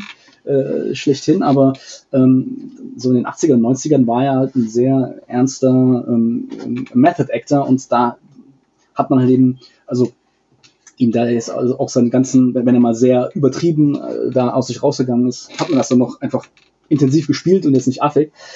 Ähm, und insofern, also passt, passt, passt diese Rolle wirklich gut rein. Was ich dann überraschend festgestellt habe, ist, er ist ein sehr guter Sänger, denn er, er, er singt zwei Elvis Presley Songs und macht das ziemlich gut. Ich habe dann auch nachgelesen, das ist wirklich seine eigene Stimme, die wir da hören. Ähm, ah, interessant. Dann, der ist doch danach. Auch, mit, der war doch nachher mit der, war der mit der Ex-Frau oder mit der Tochter von Elvis Presley liiert? Das ist eine gute Frage. Also die, die, also, äh, Eins, also es, es könnte, könnte, könnte sein, dass er auch irgendwie auch so welche Memor wichtige Memorabilia oder sowas hat. Wobei ich weiß nicht ganz weiß, ob ich das mit Michael Jackson verwechsle, ähm, weil der hat ja dann auch mit der Tochter von der Priscilla, Priscilla also keine Ahnung, kriege ich das nicht zusammen, aber ähm, jedenfalls hat er das, hat, hat er das wirklich toll performt, hat eine sehr ähm, charakteristische, äh, also für seine Rolle charakteristische Schlangenhaut-Lederjacke an, äh, und der sagt mehrmals im Film, das ist ein Ausdruck seiner persönlichen Freiheit und Individualität. Das ist dann so wie in, in your face mäßig ähm, gemacht und es ist halt ähm, ein Roadmovie. Er nimmt dann diese, auch diese blutjunge Laura Dern mehr oder weniger so mit und, und, und will dann einfach so ein besseres Leben, halt bei einer Fahrt halb durch, durch Amerika und die böse Mutter von Laura Dern, äh, die will es den beiden nicht gönnen und die setzt dann auch da Killer auf die beiden an und ähm, äh, Willem Dafoe ist dann auch in diesem Zuge, kommt, gerät dann auch in die Rolle und Willem Dafoe spielt auch einen schön angenehm ekligen Typen. Ich, ich weiß nicht, was mhm. mit seinen Zähnen gemacht haben, aber es sieht so aus, als, als hätte er wie so weggefaulte Zähne und ganz viel Zahnfleisch und das, und das, er grinst auch ständig, das heißt, wir sehen auch ständig diese ekligen Zähne von ihm und äh, ist auch generell so ein ekliger Typ. Äh, der auch, also ja, finde ich in einer sehr, sehr, coolen Nebenrolle schlussendlich zu sehen ist. Ähm, blutig mit in, in, in, in, einigen Szenen und ja, wild, äh, wild abgefahren. Und relativ viel Sex, würde ich sagen. Das ist mir auch aufgefallen. Also die, also die beiden, Nicholas Cage und Laura Dern, die können da nicht von sich lassen, sozusagen. Verlauf des Films. Das ist ein sehr Okay. sex sexuell aufgeladener Film, würde ich sagen. Ja. Okay, Ähm, count aber- me in. Aber dieses, also dieses Pärchen ist halt einfach, ist sich, ist sich gegenseitig mit Haut und Haaren ähm, verfallen. Ist eine, ist eine Verfilmung von einem Roman äh, gleichen Namens, von einem Brad irgendwas. Ich, siehst du das? Äh, Brad Gifford, äh, Entschuldigung, Barry, Barry Gifford. So, von Barry Gifford.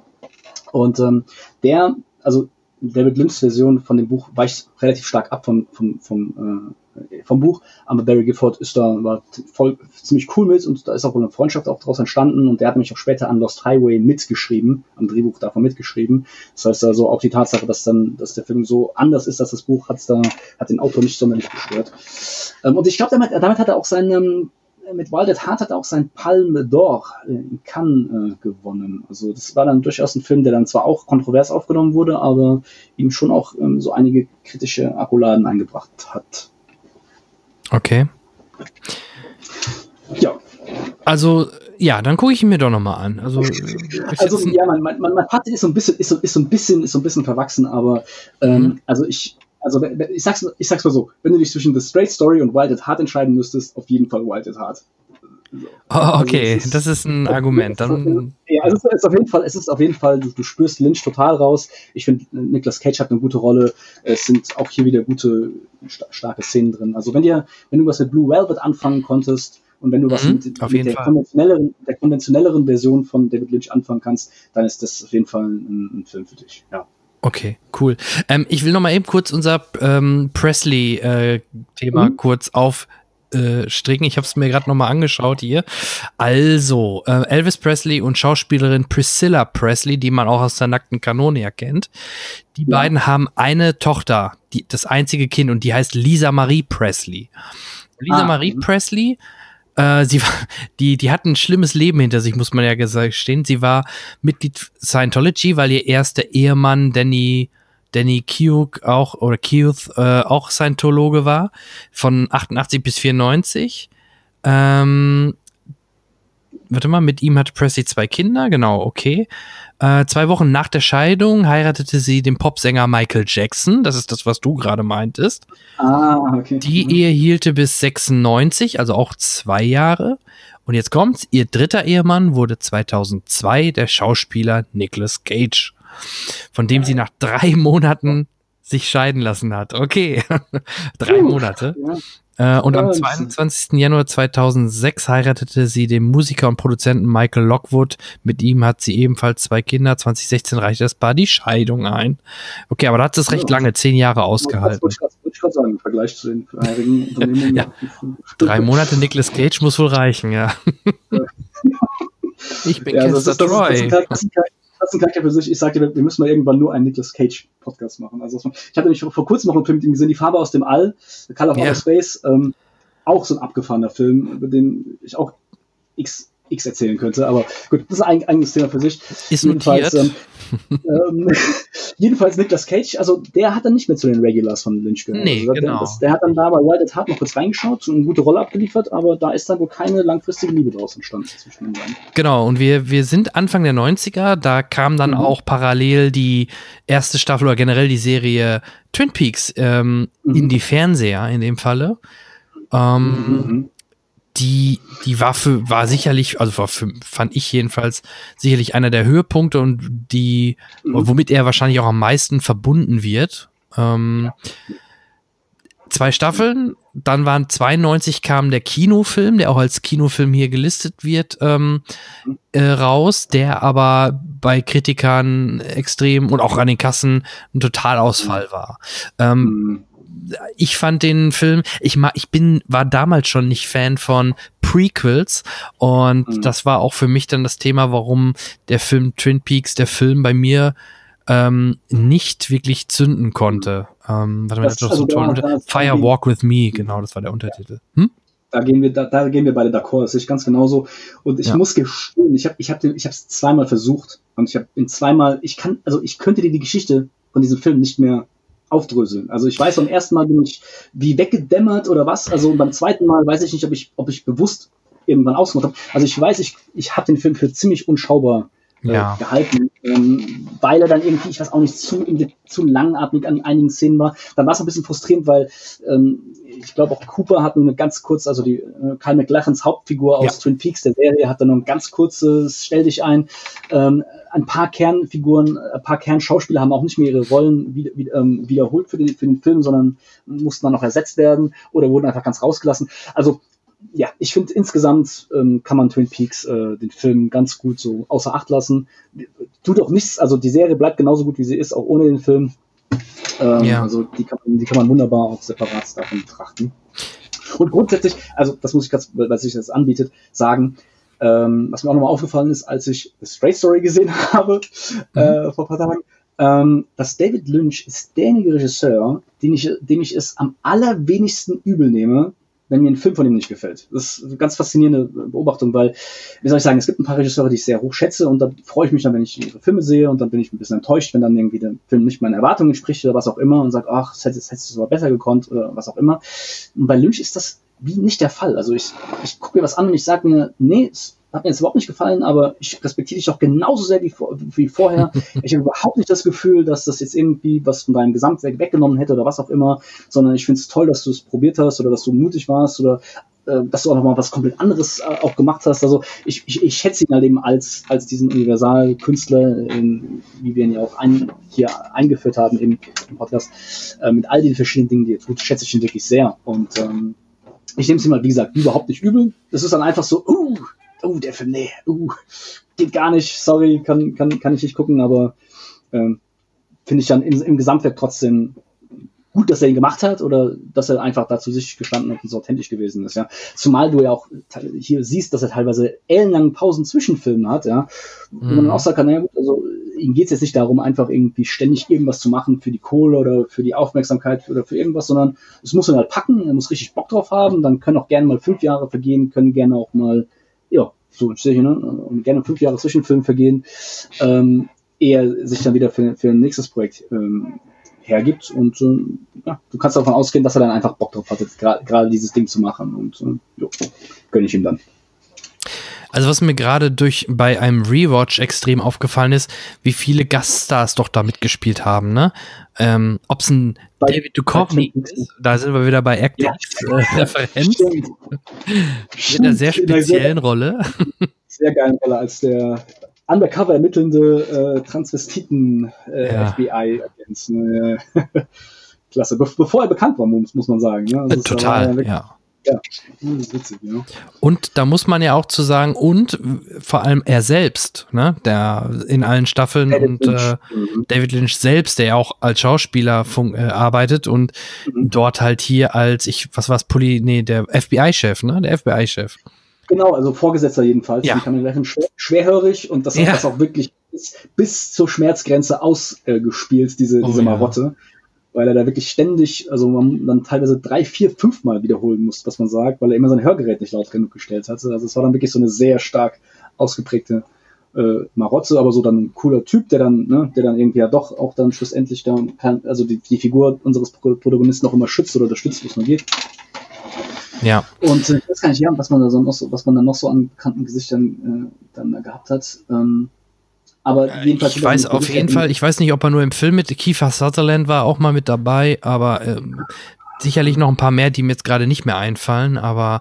Ja, und, und also auch die Regulars sind halt ja. eben auch dann Gesichter, die man auch wie immer wieder Dern auch, ne? später oder vorher, ja, genau, dann wie gesagt, genau, Laura Dern noch in der, in der dritten Staffel als Diane äh, wiederkehrend. Ähm, und dann eben auch wieder Jack Nance, ne, der ja. Hauptdarsteller aus Eraserhead, äh, hat dann da auch eine schöne tragende Neben Nebenrolle oder auf jeden Fall gehört fest zum Ensemble.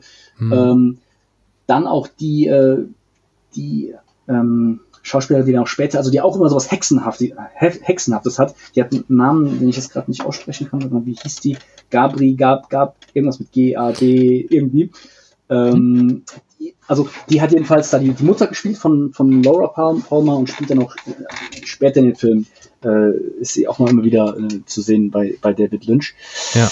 Ähm, und dann halt die, ähm, gut, Laura Palmer selbst, die, also witzigerweise, die, die Schauspielerin hatte dann ja ähm, erstmal nur die Aufgabe, eine Leiche zu sein, sozusagen. Man hat, man kann, trotzdem kennt man sie total gut, weil man das Gesicht so stark, das Bild von ihr so stark auch mit der mit der Serie verbindet von der Laura Palmer, weil in Twin Peaks, ne, um das mal kurz zu sagen, geht es halt um einen mysteriösen Mord in der gleichnamigen Kleinstadt Twin Peaks. Ähm, und ich weiß nicht warum, aber wird, das FBI muss dann auch dazu geschaltet werden, äh, in Form von diesem jungen, idealistischen, äh, immer positiv eingestellten ähm, äh, Agent Cooper, gespielt von Kyle McLachlan, der dann da in diese Kleinstadt kommt und sich irgendwie auch Hals über Kopf in dieses Kleinstadtleben verliebt, in den wunderbaren, leckeren Kaffee verliebt, den es da gibt, in den wunderbaren, ja. leckeren Kirschkuchen, den es dann auch in diesem Diner da gibt, ja. Das ist dann wohl auch, dieses Diner gab es wohl auch wirklich und das ist dann auch dann danach, also ähm, hat die dann irgendwie, wie, also ständig ähm, ausverkauften Kirschkuchen, kann man sich ja vorstellen. Das ist dann sehr, war dann auch, glaube ich, ein sehr positiver, hat einen sehr positiven wirtschaftlichen Charakter gehabt. Ähm, ja, und, und, und, und die Serie ist so ein bisschen zweigeteilt. Sie geht halt bis zu, also die Ermittlungen bis zur Aufklärung des, dieses mysteriösen Mordes. Und ursprünglich wollten sie eigentlich diesen, den Mörder auch nie enthüllen von, ähm, von Laura Palmer. Richtig. Ähm, haben dann aber Druck gemacht bekommen vom Netzwerk, weil das Netzwerk dachte, naja, wir wollen das Ding jetzt zum Ende bringen und so, und das, das, das schulden wir den Zuschauern.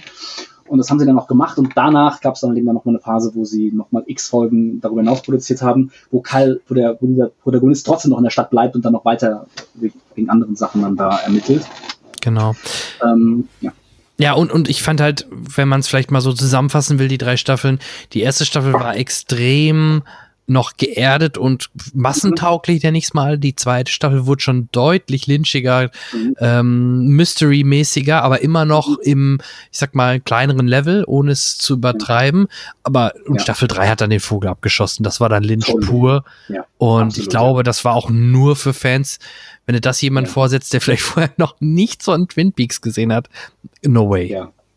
Total, also es ist ganz, ganz genau, also du, du merkst diese äh, Entwicklung, die er dann auch als als Künstler, als Filmkünstler durchgemacht hat oder auch einfach den Mut, den er dann irgendwann gehabt hat, es sich leisten zu können äh, bei, der, bei der dritten Staffel. Also das ist dann wirklich, das, das, die dritte Staffel ist viel näher dran an einem Lost Highway, an einem Mulholland ja. Drive und ja. mitunter sogar an einem Inland Empire, als es noch eigentlich dann an seinen, an seinen älteren, ähm, ähm, konventionelleren Arbeiten ist. Ja. Und ich habe ich hab sie sehr genossen, die dritte Staffel, um ihrer selbst willen. Ich fand es sehr, es hat, hat großen Spaß gemacht. Auch, also viele, viele Atombombe, Sachen, ne? Oh Gott, ja, die hat, also ja, sehr, sehr krasse, doch au lang ausgewalzte Einzelepisoden. Und du hast dich halt dann wirklich dann teilweise auch gefragt, okay, wo führt das Ganze jetzt hin? Also du hast oh, schon ja. gemerkt, dass, dass David Lynch dann nicht mehr den gleichen Anspruch hatte, glaube ich, oder die, nicht mehr auf die gleiche Weise erzählen wollte, wie halt eben in den ersten beiden Staffeln. Und zum Beispiel meine Freundin ist auch ein Riesenfan, äh, seit immer schon gewesen von Twin Peaks, aber die hat halt eben auch gerade dieses auch dieses Putzige an Twin Peaks immer so genossen, ja. Und auch die Kombination, muss man sagen. Also, das ist, dass du immer dieses Surreale hattest, aber eben immer eingebettet in doch dieses wohl viel Goods Kleinstadtleben, ne? Und das hat ja auch alles ja. ein bisschen was von der Seifenoper, die ganzen Beziehungen der Figuren in der Stadt untereinander und natürlich mal diese leckeren Kaffee und der leckere Das war ja auch eine Parodie auf damalige Seifenopern, das war ja Absicht, ja. ne? Ja, genau, stimmt. Ja. Und das hat dadurch dann wieder einen ganz eigenen Flair bekommen, einen ganz eigenen Flavor bekommen. Und diese ganze Ebene, die ist eigentlich in der dritten Staffel die fast nicht mehr existent gewesen, in einem sehr geringeren Maße. Und ähm, das, also da kann ich natürlich auch verstehen, dass dann Fans von den Twin Peaks äh, bei der dritten Staffel dann, naja, also je nachdem, aus welchem Grund sie Fans von Twin Peaks waren, ähm, dann vielleicht auch nicht mehr so ganz d'accord gegangen sind. Und vom, vom generellen Publikum muss man gar nicht reden. Also dass, ähm, dass das für die dann, für ein generelles Publikum schon zu weit abgespaced war, das ist, glaube ich, also das ist, das ist klar. Ja, ähm, ich glaube, da könnte man auch einen eigenen Podcast drüber machen. Ich glaube, wir gehen äh, dann ja. aber weiter. Ja. Ähm, mhm. Twin Peaks sowieso eine Empfehlung für jeden. Ähm, das, das sollte klar sein. Vielleicht noch ein kleiner Randtipp. Ähm, es gibt auch ein Videospiel, was sich sehr nach Twin Peaks anfühlt. Ähm, auch sehr speziell. Da soll auch bald ein zweiter Teil rauskommen. Äh, wer Interesse hat, sollte mal Deadly Premonition sich anschauen. ja, sehr geil. Also ich kenne Deadly Premonition sehr gut. Ich habe es gespielt. Ich habe es ja, genossen. Aber ähm, ich muss sagen, ich habe es halt auch, auch ähm, unter dem Trash-Aspekt, muss ich sagen, genossen. Total, weil, ähm, ja. Weil es halt ein sehr, also, un, also du hast irgendwie gemerkt, dass, dass es von, aus, von Herzen kam, dass dieses oh, Spiel ja. von dem Team, dass das wirklich total von Herzen gemacht hat, aber gleichzeitig hast du auch die Unzulänglichkeiten ständig gespürt an jeder Ecke und es war halt viel zu ambitioniert für das, was das, was, also ja. für die Technik und auch für das, für alles. Also man kann das Spiel wirklich genießen. als genau, es soll diesen Twin Peaks Flair haben, ähm, aber es ist, also du hast, wenn du Lust hast, Twin Peaks so auf Trash äh, also die Trash-Version davon als Spiel zu spielen, glaube ich, ja, also dann ist es wirklich ein Kultspiel. Das ist ein totales Kultspiel und ähm, ich habe das wirklich bis, bis, bis heute rede ich da auch gerne drüber. Mit, mit, ja, es total. gibt viel zu wenig, gibt viel zu wenig Leute, die es kennen, aber Don't want to die. ich kenn's und allein die, diese Five-Musik immer, wenn er da äh, am oh. Frühstückstisch ist oder so, die, die oh, kann ja. ich dir auswendig vorpfeifen. Und äh, ja, das Gameplay ist halt Horror und die Grafik ist auch mies, aber ähm, ansonsten kann ich es als Let's Play empfehlen. Einfach nur äh, zugucken. Absolut, also es macht, es macht wirklich Spaß. Eine Sache dazu noch, ich weiß, also wir haben es auch mit mehreren Leuten gespielt und wir haben alle, unabhängig voneinander, angefangen zu lachen, als es einen Moment gab. Das heißt, wir mussten uns nicht irgendwie absprechen oder so gegenseitig angucken. Und dann uns, mhm. dass alle unabhängig voneinander mussten anfangen zu lachen, als wir das erste, Entschuldigung, als wir das erste Mal in ein Auto gestiegen sind und losgefahren sind, weil ich weiß nicht, welchen Soundeffekt wir benutzt haben, aber wir alle, die wir da gesessen haben und uns geguckt haben, waren uns einig, dass dieser Soundeffekt so klingt. Ich mache ihn nach. Ich steige ins Auto ein und also es hat geklungen, mhm. als würde einfach, als würde einfach ein Sounddesigner genau dieses Geräusch mit dem Mund machen. ja, das kann sein. Ich weiß es leider also, nicht mehr, aber ja, kann sein. Also, also, und, und, also, das ist, also es hat uns dann total irgendwie so, so eingebrannt. Ja. Und ähm, ja, das ist wirklich sehr witzig und genau, also total, du spürst den Geist von Twin Peaks. Und, und eben, da merkt man aber eben auch, zum Beispiel, wenn man jetzt noch eine Serie gucken will, die sich auch so ein bisschen von, an dem Feeling orientiert, dann kann ich auch Wayward, wie hieß die noch, Wayward Pines. Äh, oh ja, oh ja, ja, oh ja, Wayward Pines. Die hat also auch diesen, diesen, diesen, diesen Flair und ich meine, ich würde so weit gehen und sagen, dass ja, auch Stranger Things bis zu einem gewissen Punkt. Ähm, na gut, das hat natürlich ganz, ganz viele andere starke ah. Referenzen. Aber die Idee, dass du halt wirklich in so einer kleinen, abgeschiedenen, ähm, vor allem weltlichen ähm, Kleinstadt in Amerika. Ah, under the Dome, ja. Genau, ja. Äh, solche mysteriösen Vorfälle hast, die dann irgendwie dann da auch, auch dieses Netz äh, so ein bisschen erschüttern oder auch, dass, dass du auch die Charaktere kennenlernst und merkst, dass alle Leute, die dann eigentlich auf den ersten Blick eher so ein bisschen langweilig wirken, dann doch irgendwie da ihre düsteren und dunklen Geheimnisse haben ich würde sagen, das ist so eine Blaupause, die ganz stark durch, durch, durch, durch Twin Peaks dann auch äh, in der Neuzeit geprägt äh, worden ist. Auch wenn die dann vielleicht wiederum selbst auch äh, Referenzen hatte und parodiert hat, aber die hat dann wirklich einen ganz starken, so einen ganz starken Eindruck auch hinterlassen. Ja, okay. Gehen wir weiter von Deadly Premonition ähm, ins ja. Jahr 1997. Und da sind wir nämlich jetzt schon auf den, ich glaube, wir hatten schon, glaube ich, gerade erwähnt, auf dem besagten Lost Highway. Ja, nee, du hast es am Anfang gesagt, das ist einer deiner ersten ja. Filme war, ja. ne? Mit mhm. dem, äh, die, wo du Bill aufgestoßen Pullman. bist, ja. Genau, worauf ich auch gestoßen bin. Bill Pullman in einer schönen ähm, Rolle, Hauptrolle. Ähm, ja, ja, genau, richtig. Kennt man, kennt man vielleicht, kennt unsere, kennt unsere, Generation vielleicht als Lone Star aus Spaceballs, der genau. Science-Fiction-Komödie. Äh, und hat dabei wirklich eine coole, sehr ernste Rolle gespielt. Oder Dadurch, Independence Day, der Präsident, ne? Selbstverständlich, selbstverständlich. Ja, genau, der Präsident ja, zweimal dann seine Rolle nochmal wunder, wunderschön in Anführungszeichen nochmal wiederholen durfte in den zweiten Teil von Independence Day. Ja, jedenfalls äh, hat der hat der eine sehr sehr coole, sehr starke Rolle in Lost Highway und das ist das ist halt der erste Film und da merkt man halt nochmal einen Break, würde ich sagen. Also das ist dann so mhm. eine neue Phase, die angebrochen ist bei David Lynch, ähm, weil der Film ist nicht mehr richtig linear. Also er ist er tut ja. so, er tut so, als wäre er linear, als, als, aber in Wirklichkeit ist er eigentlich nicht linear und, und, und er ist auch so, er wurde auch verglichen mit einem Möbius-Band, weil das spoilere ich jetzt mal, also das Ende beißt sich so ein bisschen wie, wie die Katze in den Schwanz. Also, ja, und ähm, es, gibt auch, es, gibt auch zwischen, es gibt auch zwischendrin so einen Break, so einen ganz krassen Break. Und ähm, wer diesen Film guckt und sagt, okay, das ist jetzt einfach irgendwie so ein gut konstruiertes Rätsel und das kriegt man gelöst, der wird, denke ich, unbefriedigt rausgehen, weil es es, es macht so den Anschein, als wäre es so, aber es ist eigentlich ein Film, den du auf einer, der auf einer viel psychologischeren oder, oder psychogeneren Ebene wirkt. Also David Lynch hat den Film selbst eine psychogene Fuge genannt.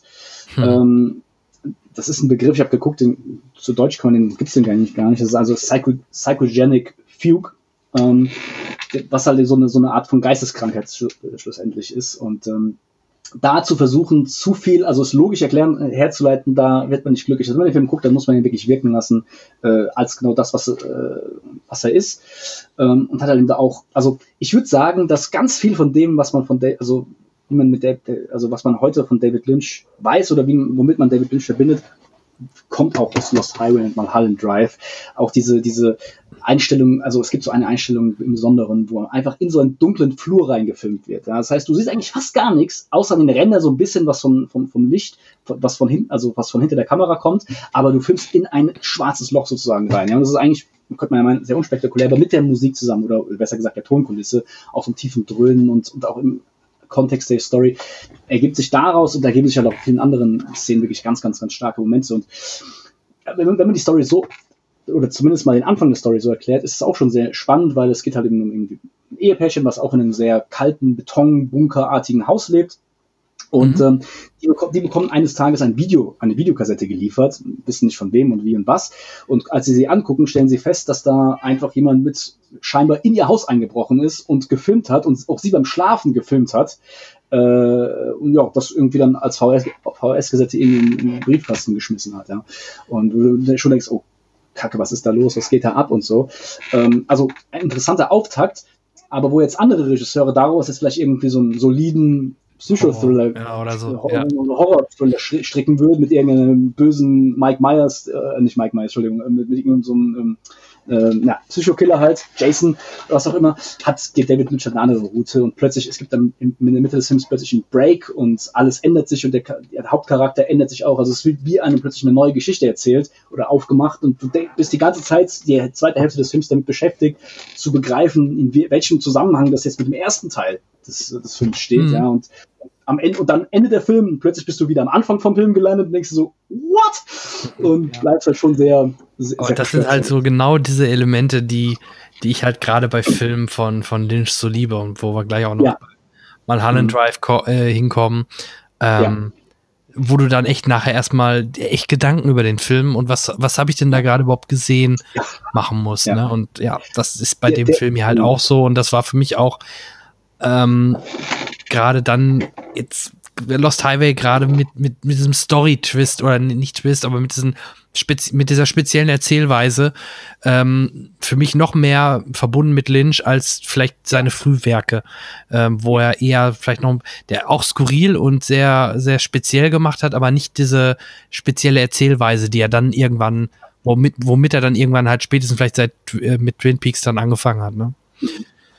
Ganz, ganz genau. Also mit, Twin Peaks, ich würde auch sagen, bei Twin Peaks hat er sich ja. rausgetraut und, und hat, hat so ein bisschen seine Narrenfreiheit genossen, die ihm, glaube ich, auch dann, dann Erfolg gebracht hat und aber auch die Tatsache, dass, ähm, dass das Netzwerk dann irgendwann auch wollte, dass da mal ein Deckel drauf gemacht wird. Also denke ich, okay, mache ich noch, was ich, was ich noch machen kann, probiere ich mal ein bisschen aus. Und dann mit Lost Highway hat er wirklich da da eine richtige Form draus gemacht. Und ähm, sowohl Lost Highway als auch Mulholland Drive als auch Inland Empire ist übrigens, könnte man auch so als seine Los Angeles Trilogie bezeichnen, weil die alle drei in Los Angeles spielen. Stimmt. Ich weiß nicht, ob das das offizielle Begriff ist, aber das ist so, die anderen Stories spielen halt an anderen Orten.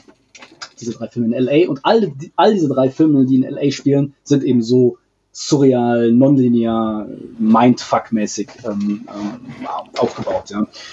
Und äh, Mulholland Drive ist da also Manhunt Drive ist da, würde ich sagen, der, der Zenit von dieser, von dieser ganzen Sache. Aber gut, ja. da, da, da greife ich, da greif ich ein bisschen vor. Ähm, ja, zu Lost aber, Highway. Aber nicht viel, nicht viel. Nee, nicht, nicht viel, nicht viel. Ich möchte ganz kurz noch zur Straight Story eingehen, der noch dazwischen liegt. Ja, der genau aber, dazwischen liegt. Das gefühlte ja, Gegenteil, ne? Unglaublich, unglaublich krass, der, der, der Wechsel, ja. Aber eine Sache wollte ich noch zu Lost Highway sagen und nochmal generell zu Lynch, was mir nämlich da auch mal aufgefallen ist, dass, also der Einsatz von Musik eben. Es gibt ja Regisseure, die sehr bekannt sind für ihren Einsatz von, von Musik. Quentin Tarantino ist, denke ich, so ein gutes Beispiel dafür. Danny Boyle, mhm. ich auch bis zu einem gewissen Grad. Und eben David Lynch auch, weil nicht, nicht nur, dass er halt diese starken Sounddesigns hat, die, die man mit ihm verbindet, sondern er benutzt auch wirklich gerne richtig bestehende Songs in seinen, in seinen Filmen, die dann auch immer sehr starken Bezug haben. Zum Beispiel bei Blue Velvet ist eben der, so der Song heißt Blue Velvet und ist selber aus einem Experimentalfilm, der aus den 60ern, glaube ich, entnommen. und wurde, wurde eben dann auch der, der Titel des, des Films. Dann, was ich dann auch herausgefunden habe, bei Wild at Heart wird, ein, wird ein, Musik benutzt, das, also ein Song benutzt, der heißt Wicked Game ich kann jetzt nicht nachmachen, weil das würde fürchterlich klingen, aber es ist ein, man kennt ihn, also äh, diesen, diesen Song, der, und der ist durch Wild at Heart auch berühmt geworden, wenn du so möchtest, ja. Mhm. Ähm, Chris, Chris Isaacs oder so hat ihn gemacht, Wicked Game. Das erste Musikvideo wurde auch von David Lynch gemacht, aber das bekanntere ähm, ist dann von einem anderen gemacht worden. Jedenfalls äh, hat er das gemacht und bei Lost Highway hat er eben auch Rammstein-Songs unter anderem benutzt, weil das war auch so eine witzige Geschichte, weil Richtig. die deutsche Band Rammstein, die wollte eigentlich ein Musikvideo haben von David Lynch, hat ihm deswegen ihre Soundaufnahmen geschickt und während den Dreharbeiten zu Lost Highway hat er sich eben auch da diese Sachen angehört, die sie ihm geschickt haben und es ist zwar, hat zwar nicht, es ist zwar, zwar keine Zusammenarbeit gekommen, ähm, in, Form eines Musikvideos, aber David Lynch fand dann, fand dann ihre Songs doch cool und hat sogar zwei Songs von Rammstein benutzt in Lost Highway und auch an mehreren Stellen ziemlich prominent.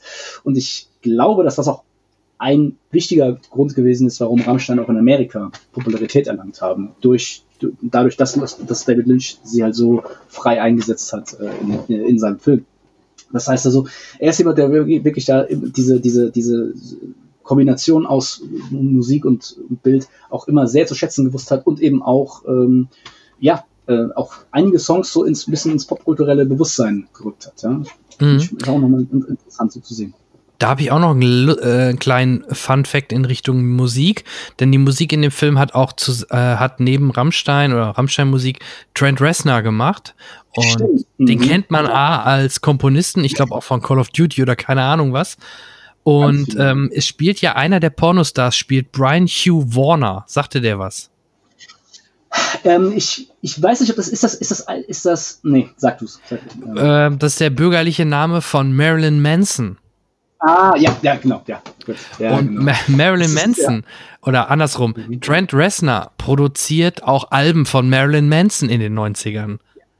Merkst du was? Stimmt, stimmt. Hab, ja, ja, sehr, sehr. Wo stimmt. haben die sich wohl kennengelernt?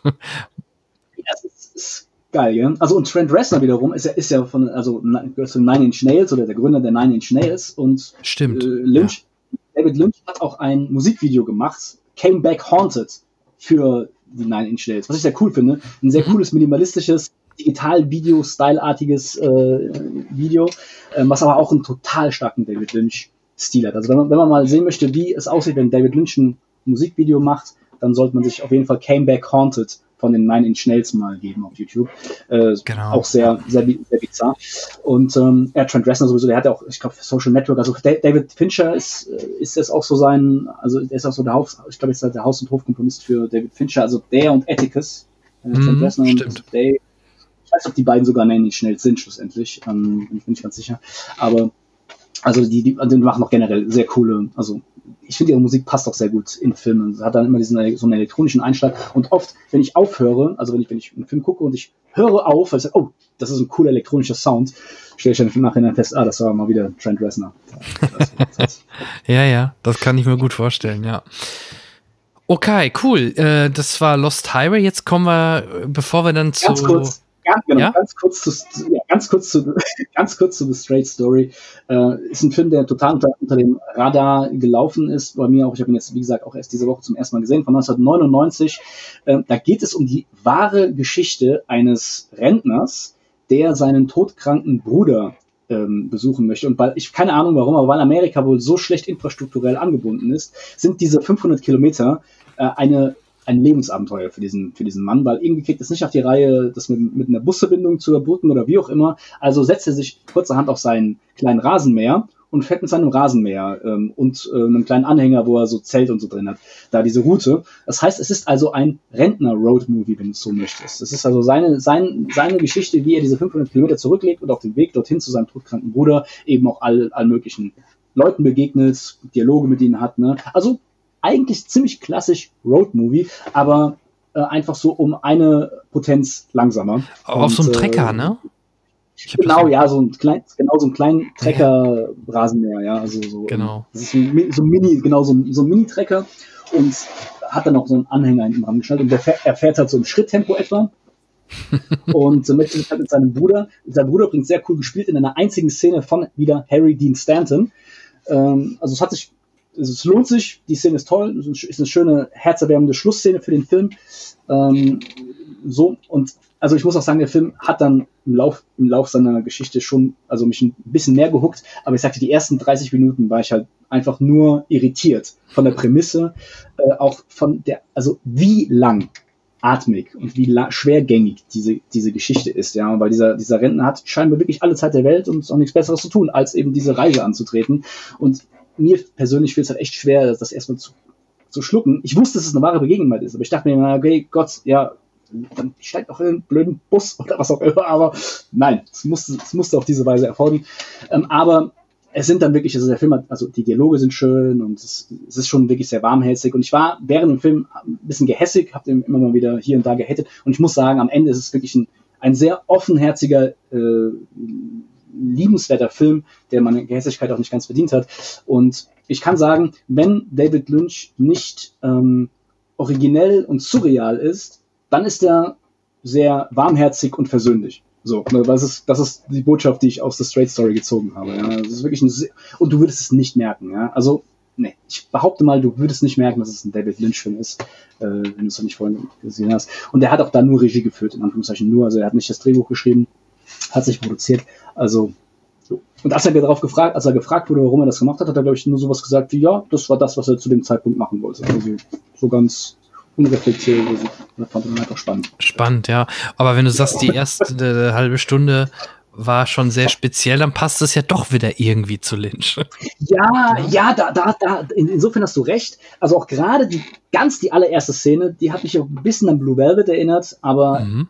alles, alles, also, aber nicht so cool. Also nicht mit einer coolen Musik, nicht so schön inszeniert, einfach nur langsam, schwergängig, äh, sehr und extrem konventionell. Also was den Film besonders macht, ist einfach, die, zu, also dass David Lynch zeigt, dass er kein Problem damit hat, auch mal brutal konventionell zu sein, ja. Und insofern ist es halt wie ein interessanter Gegenpol zu allen anderen Sachen, die er sonst so gemacht hat und fügt sich in diesem Kontext auch wieder interessant ein in sein Gesamtwerk, ja. Aber ja. Äh, nur so als Geschichte für sich, ja, also muss man schon wissen, worauf man sich einlässt. Okay, Haken dran. Ähm, zwei Jahre später kommen wir dann zu einem Film, jetzt können wir mal vielleicht die Katze aus dem Sack lassen, den wir mhm. beiden uns noch zusammen mal live anschauen werden zusammen. Mhm. Ähm, und wir versuchen das Ganze ja auch noch irgendwie auch vielleicht für Live-Zuschauer per Stream mit anzubieten. Auf jeden Fall wird es mhm. dann diese Tonspur auch nachher als Cinecast Tonspur geben. Ähm, mhm. Nämlich, da kannst du gleich vielleicht auch erklären, warum die Wahl wo wir ja drüber gesprochen haben, warum du auch am liebsten, genau wie ich lustigerweise, mal Holland Drive als Tonspur nehmen würdest. Mhm.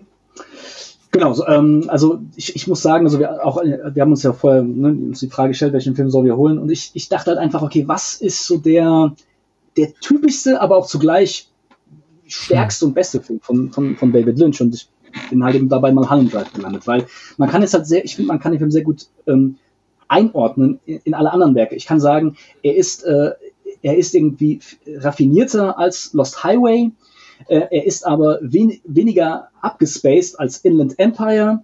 Ja. Ähm, das heißt also, er ist irgendwie, ich finde, er hat einfach so den Sweet Spot getroffen. Also es ist irgendwie von allen Seiten hat er, finde ich, so die, die, die, die, die richtige Menge mitgekriegt und äh, ist trotzdem, geht, geht, geht in die Nieren, hat krasse Szenen, äh, ist ein Mindfuck, aber irgendwie du, du, du bist trotzdem befriedigt am Schluss, also du fühlst dich nicht so komplett über, irgendwie ähm, überfallen und, und, und, und äh, ausgeraubt und äh, in der Gasse zum Verbluten zurückgelassen, wie bei Inland Empire zum Beispiel, weil das ist halt ein Film, der, also der, der, der, der überspannt den Bogen einfach. Und Mulholland Drive eben nicht und ähm, die, die, die, die Rolle ist, also die, die Rollen sind auch cool. Naomi Watts, ich glaube, das ist die beste Rolle von Naomi Watts. Also ich weiß nicht, ja, wo ich Naomi ja. Watts noch mal so genossen habe wie da.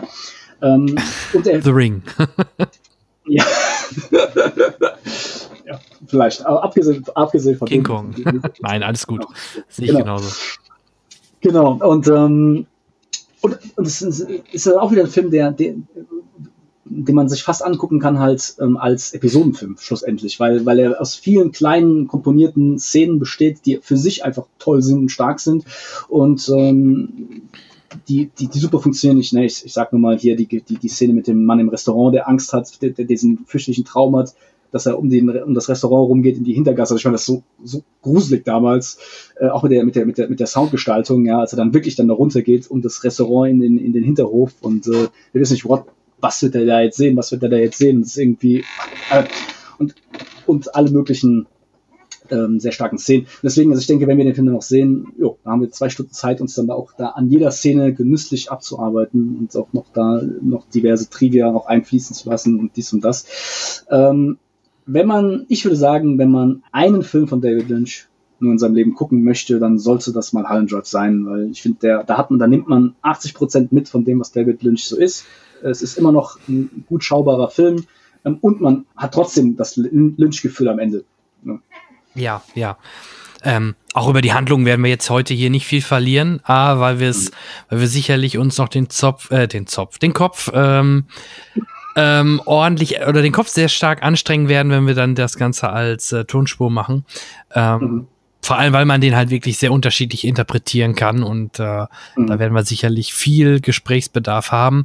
Aber mhm. ähm, ich hatte auch gesehen, generell diese drei Filme, ne, ähm, Lost Highway, Mulholland Drive und Inland Empire werden, wird auch von vielen so als, das wird vor allem so als, was du auch schon meintest, so als Trilogie gesehen. Und ähm, oder sogar das, das Mulholland Drive so ein bisschen, nee, andersrum, das Inland Empire so ein bisschen die Fortsetzung von Mulholland Drive ist, aber mhm. ähm, ja. Ja, ist immer schwer zu sagen, aber ich, ich finde auch interessant, das sind so Punkte, die wir sicherlich dann auch beim, beim, beim Gucken nochmal besprechen, denn David Lynch hat damals zu seinem Film ein paar Hinweise oder Fragestellungen Stimmt. gegeben für mhm. die Entschlüsselung des Ganzen. Und äh, ich denke, die werden wir auf jeden Fall auch mal dabei nehmen, äh, wenn wir dann den Film gucken und schauen.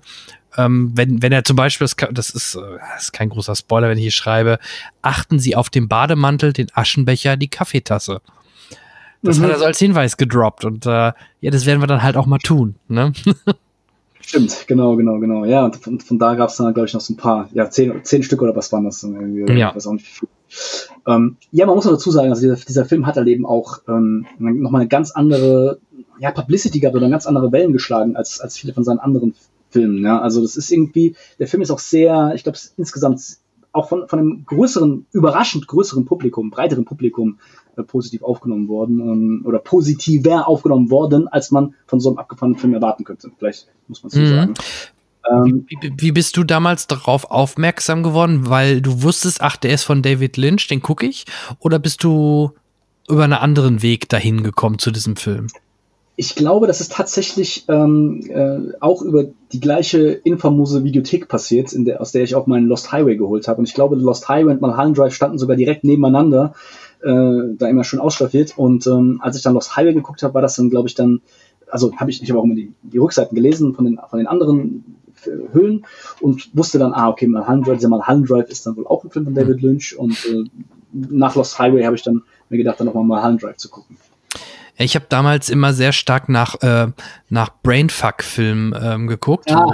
So, äh, ne? so typische Filme mhm. und da wurde sehr, sehr häufig mal Mulholland Drive auch genannt. Und äh, mhm. dann habe ich durch Zufall gesehen, ach guck mal, mal Mulholland Drive, oh, auch noch David Lynch, ja, äh, alles klar, count me in.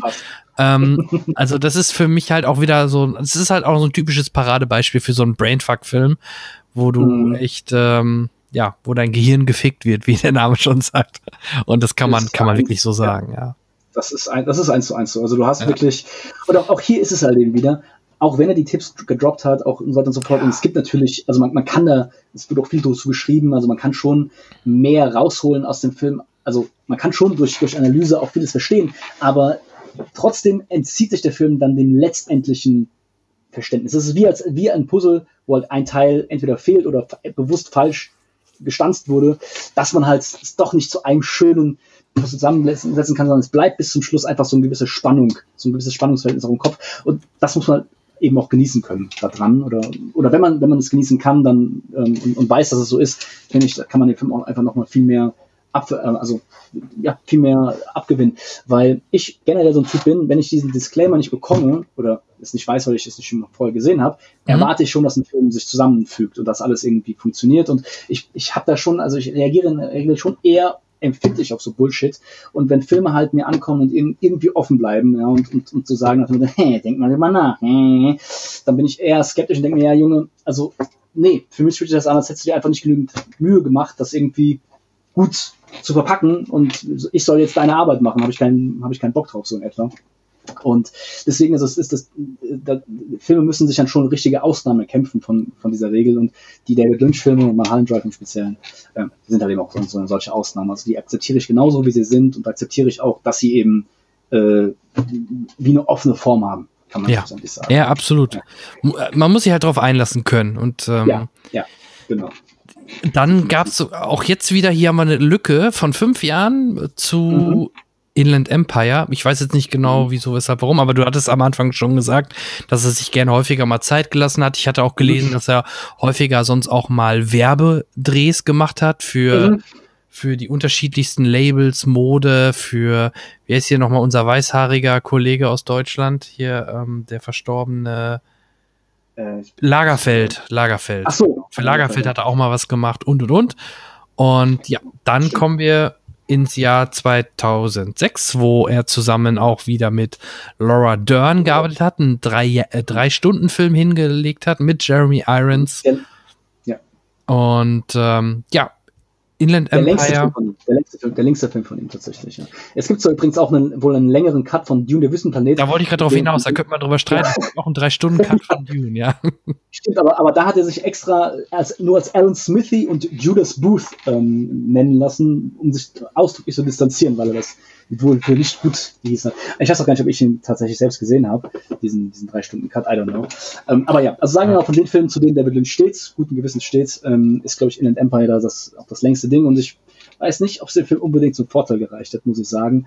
ähm, also es ist, es ist in gewisser Weise halt auch wieder, also Eraserhead ist, ist eine Form von David Lynch, in, also in Reinform, dieses konzentrierte, atmosphärische.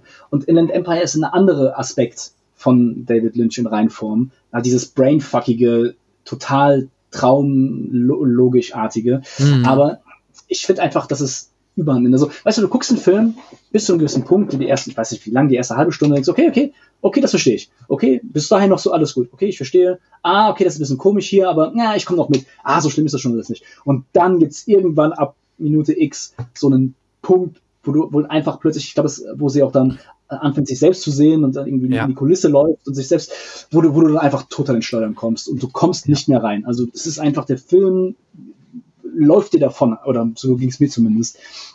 Der ist mir davon galoppiert und du hast dann Szene hinter Szene, eine bizarrer als die andere. Und dann irgendwann plötzlich sind wir in, in, in, in Polen und Laura Dern ist ein anderer, ein anderer Charakter, der irgendwas mit einem polnischen Menschenhändlerring zu tun hat. Und ich sagte, ich habe den, den, den Wikipedia-Artikel gelesen dazu und zur Handlung und ich dachte, was? Wirklich? Das ist die Handlung zu dem Film, den ich gesehen habe. Ich konnte es wie nicht verstehen. Also Ja. ich weiß nicht, wer dieser, also irgendein einer, der sehr viel schlauer ist als ich und sich sehr viel mehr Zeit genommen hat, diesen Film zu verstehen, hat, hat da die Handlung nochmal auseinanderklabüstert. Also ich konnte dann einfach an einem gewissen Punkt nicht mehr nicht mehr folgen und ähm, konnte dann einfach nur noch diese die Bizarri, also das Bizarre äh, an dem Film so aufnehmen zwar und auch äh, respektieren, ja, also auch schon so die Macher zu schätzen wissen, aber also es hat wie mich verloren so als Zuschauer. Hast du ihn jetzt, hat- hattest du den auch nochmal rewatcht jetzt zuletzt oder ist es auch schon ein jetzt- bisschen jetzt her? nicht- es ist ein bisschen her, aber Ja. nicht so lange, weil das ist nämlich einer der Filme, die ich dann auch meiner kleinen Schwester, wie ich ja schon mal sagte, die ich, der, der ich gerne auch nochmal solche Ja. Filmhistorische Filme zeige, hatte ich ihr nämlich auch letztes oder vorletztes Jahr nochmal gezeigt. Und ähm, äh, ich habe den Film damals im Kino gesehen, in 2006. Das war nämlich auch so eine Sache, weil eben auch meine Freundin, ja, habe ich ja eben auch gesagt, so ein Twin, großer Twin Peaks-Fan ist, sind wir dann Ja. halt auch in Inland Empire äh, gegangen, sich sehr darauf gefreut und ähm, wir waren halt beide sehr. Also ich war, also sie war richtig regelrecht enttäuscht, weil sie wohl dann auch andere Aspekte von David Lynch dann mehr zu schätzen gewusst hat. Ähm, und ich war verwirrt, irritiert, ich konnte das irgendwie nicht so richtig zuordnen. Und dann habe ich ihn eben, ich glaube, ich habe ihn tatsächlich auch sogar noch zwei, dreimal gesehen. Also das ist, also, ne, es klingt jetzt sehr negativ, wie, wie ich über den Film rede. Trotzdem habe Ja, ich den alles Film gut. bis, bis, zu, bis, zu, bis zu dreimal gesehen. Also es ist ähm, schon, er hat schon irgendetwas und ähm, es ist ein Film, den man auch, also ich kann den Film gerne oder ich, ich zeige den Film gerne auch Leuten, wenn ich sagen möchte, Junge, das ist ein Brainfuck, der alles übersteigt. Also das ist einfach, der Film lässt dich halt total perplex zurück und ja, es ist, ich würde sagen, es ist schon auch ein Erlebnis für sich, aber halt auch nicht mehr so als Filmgenuss. Mulholland Drive, finde ich, kann man auch wirklich unter dem Filmgenuss-Aspekt sehen. Ähm, Inland Empire ist, finde ich, auch schon wieder eher so ein Arbeitsfilm. Ja, also, Mhm. Der deutsche Untertitel ist sehr schön. Eine Frau in Schwierigkeiten. geil, so ist Ja, natürlich. Ja, super, ne? ja, mhm. Ja. super, genau, geil. Eine Frau in Schwierigkeiten. Mhm. Ja, und das, wie du gerade schon sagtest, das war mehr oder weniger so einer seiner letzten großen Filme. Dann, wie gesagt, kam noch äh, die dritte Staffel Twin Peaks.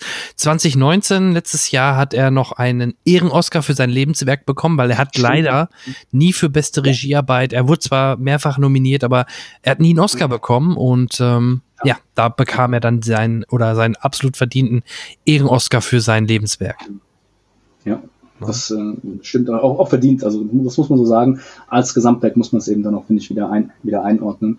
Und ja, kann nicht sein, ne? dass so ein David Lynch keinen Oscar hat. Also das ja. muss man wieder, wieder auf der anderen Seite sehen. Ähm, ja, und also und er ist eben auch, ich, ich war auch eine Aufstellung übrigens, dann auch, aber er ist ja auch, er ist gestartet eigentlich als Maler, er wollte immer Maler werden und dann irgendwann, er ist überhaupt erst Filmregisseur geworden, weil er dann einmal vor einem, einem Gemälde von sich gesessen hat, äh, in seinen, keine Ahnung, frühen Zwanzigern und sich gedacht hatte, ach, das könnte jetzt aber cool funktionieren, wenn das ein bisschen bewegt ist, ein bisschen animiert ist. Und aus diesem Wunsch, animierte Gemälde zu machen, ist dann halt dann, hat, äh, ja, da seine Filmleidenschaft dann auch raus entstanden. Und äh, ja, von Anfang an hat man gesehen, der junge Talent, der, der hat irgendwie eine visuelle Bildsprache, die total einschlägt. Und äh, so ist er dann halt eben auch dann immer weitergetragen worden. Und ähm, Eraserhead hat er dann auch da, der, also mehr oder weniger in den Stallungen von dem American Film Institute in Kalifornien äh, produziert und hat dann eben dann da eben auch den, den Support auch immer von außen gehabt und ähm, ist aber formal halt ein, also hat auch studiert, hat auch viele Jahre studiert an der Kunstakademie halt Malerei und wollte auch mal unter ähm, Oskar Kokoschka in Österreich studieren, das hat aber nicht so gut funktioniert, ist wieder zurückgekommen nach Amerika und ähm, hat dann aber auch, also auch zwischen den Filmen und auch mittlerweile verstärkt, glaube ich, sich dann auch wieder der Malerei äh, zugewendet. Und das, ich muss sagen, ist wirklich interessant. Also ähm, es ist nicht nur so, ne, dass der Lynch irgendwie hobbymäßig auch gerne ein paar Bilder malt, sondern das ist schon auf jeden Fall auch, also es hat auch Hand und Fuß. Sehr düstere Bilder, surreal. Also es ist wirklich alles sehr, auch nicht unbedingt, würde ich mir jetzt auch nicht unbedingt ins Wohnzimmer hängen, so, aber ja. auch sehr aus, so würde ich sagen, sehr, sehr ausdrucksstark. Und ja. ich finde es halt fast, ja. Äh, ich wollte nur sagen, er war auch irgendwo jetzt in Düsseldorf. Ich habe Fotos gesehen, wo er auf einer Ausstellung in Düsseldorf war. Also. Hm. Ähm, ich war genau, ich war, ich war, ich war in Brühl. In Brühl, das war's. Wann war das denn so? Ich glaube 2011 oder sowas rum, vielleicht so in diesem Dreh oder vielleicht sogar noch früher. Also auch schon wieder ein paar Jährchen her.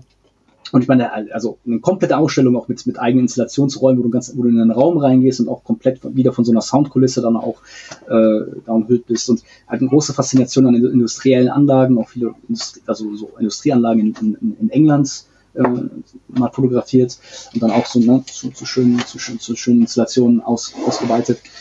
Und ja, insgesamt ein sehr vielseitiger ähm, ähm, Künstler, der trotzdem aber halt an finde ich, an allen Fronten immer sehr stark wiedererkennbaren ähm, Stil hat. Und also von allem, was ich jetzt so aus Interviews heraus sagen kann, ähm, auch ein durchaus sehr warmherziger und netter Mensch. Also du guckst diese Filme an und denkst, oh Gott, was für ein kranker, gequälter Geist muss sich sowas ausdenken. Aber also die, die Person dahinter ist ein sehr offenherzige, warmer, sympathischer Typ, zumindest von allem, was ich sehe. Finde ich auch. Er kommt immer extrem sympathisch rüber. So ein Typ, den man am liebsten als Freund haben möchte. ja, absolut. Ja, abs Und ähm, ja, generell für uns als Cineasten, glaube ich, ein absolut äh, äh, ein absolutes Muss, äh, wenigstens ähm, vielleicht drei, vier Werke von Lynch gesehen zu haben, weil er ja. doch äh, für, mit seiner sehr speziellen Art äh, da wirklich ähm, Pioniersarbeit gerade in den 90ern betrieben hat im Mystery und im Mindfuck-Bereich und ähm, ja. Ich, also, es gibt, ich meine, es, es gibt den Begriff von, von Franz Kafka, Kafkaesk und es gibt ja. auch den Begriff Lynchesk schlussendlich. Ja? Also ich glaube im amerikanischen Sprachgebrauch ein bisschen stärker, aber also der hat einen so starken eigenen Stil, dass man, man wirklich sagen kann, das ist äh, zu Deutsch ja. David Lynch-artig. Auf jeden äh, Fall. Ähm, also du merkst auch, wenn ein, wenn ein anderer Regisseur irgendwie ihn so ein bisschen channelt.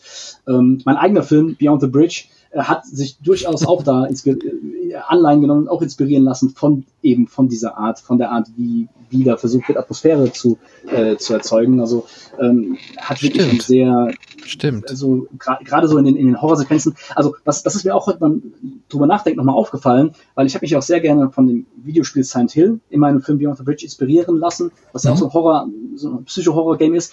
Bin aber dann auf die, also auf den Trichter gekommen, dass Silent Hill wiederum sich auch sehr Lynchesk anfühlt, ja, und sehr stark irgendwie auch von so einer, so einer David Lynch-Atmosphäre äh, geprägt ist, ja, oder, oder inspiriert ist. Und ich finde, da kann man halt eben dann auch durchaus so eine, äh, so, so, so eine Kette sehen.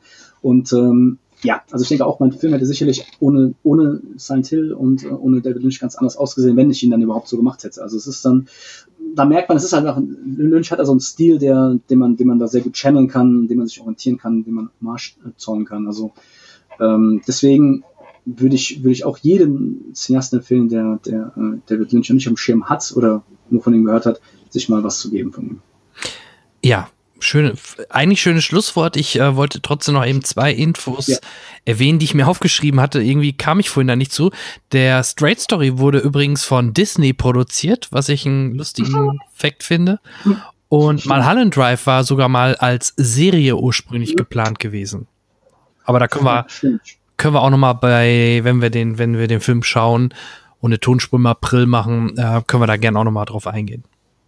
Die Europäer mögen, also ich habe ja auch eben gesagt, Lynch ist eigentlich einer der europäischsten amerikanischen Regisseure und man merkt auch, dass die Europäer sich auch ihm sehr zugeneigt fühlen, weil ja. ich glaube, auch Lost Highway wurde auch schon von einer französischen Produktionsfirma produziert und bei Mulholland Drive, als dann das amerikanische Netzwerk abgesprungen ist, ist dann auch Kanal Plus oder so eingesprungen, richtig, um, um, um richtig. zu finanzieren. Ja? ja? Also das heißt, ähm, du hast, also auch die Europäer wussten auch schon immer, äh, was sie an David Lynch haben, sozusagen.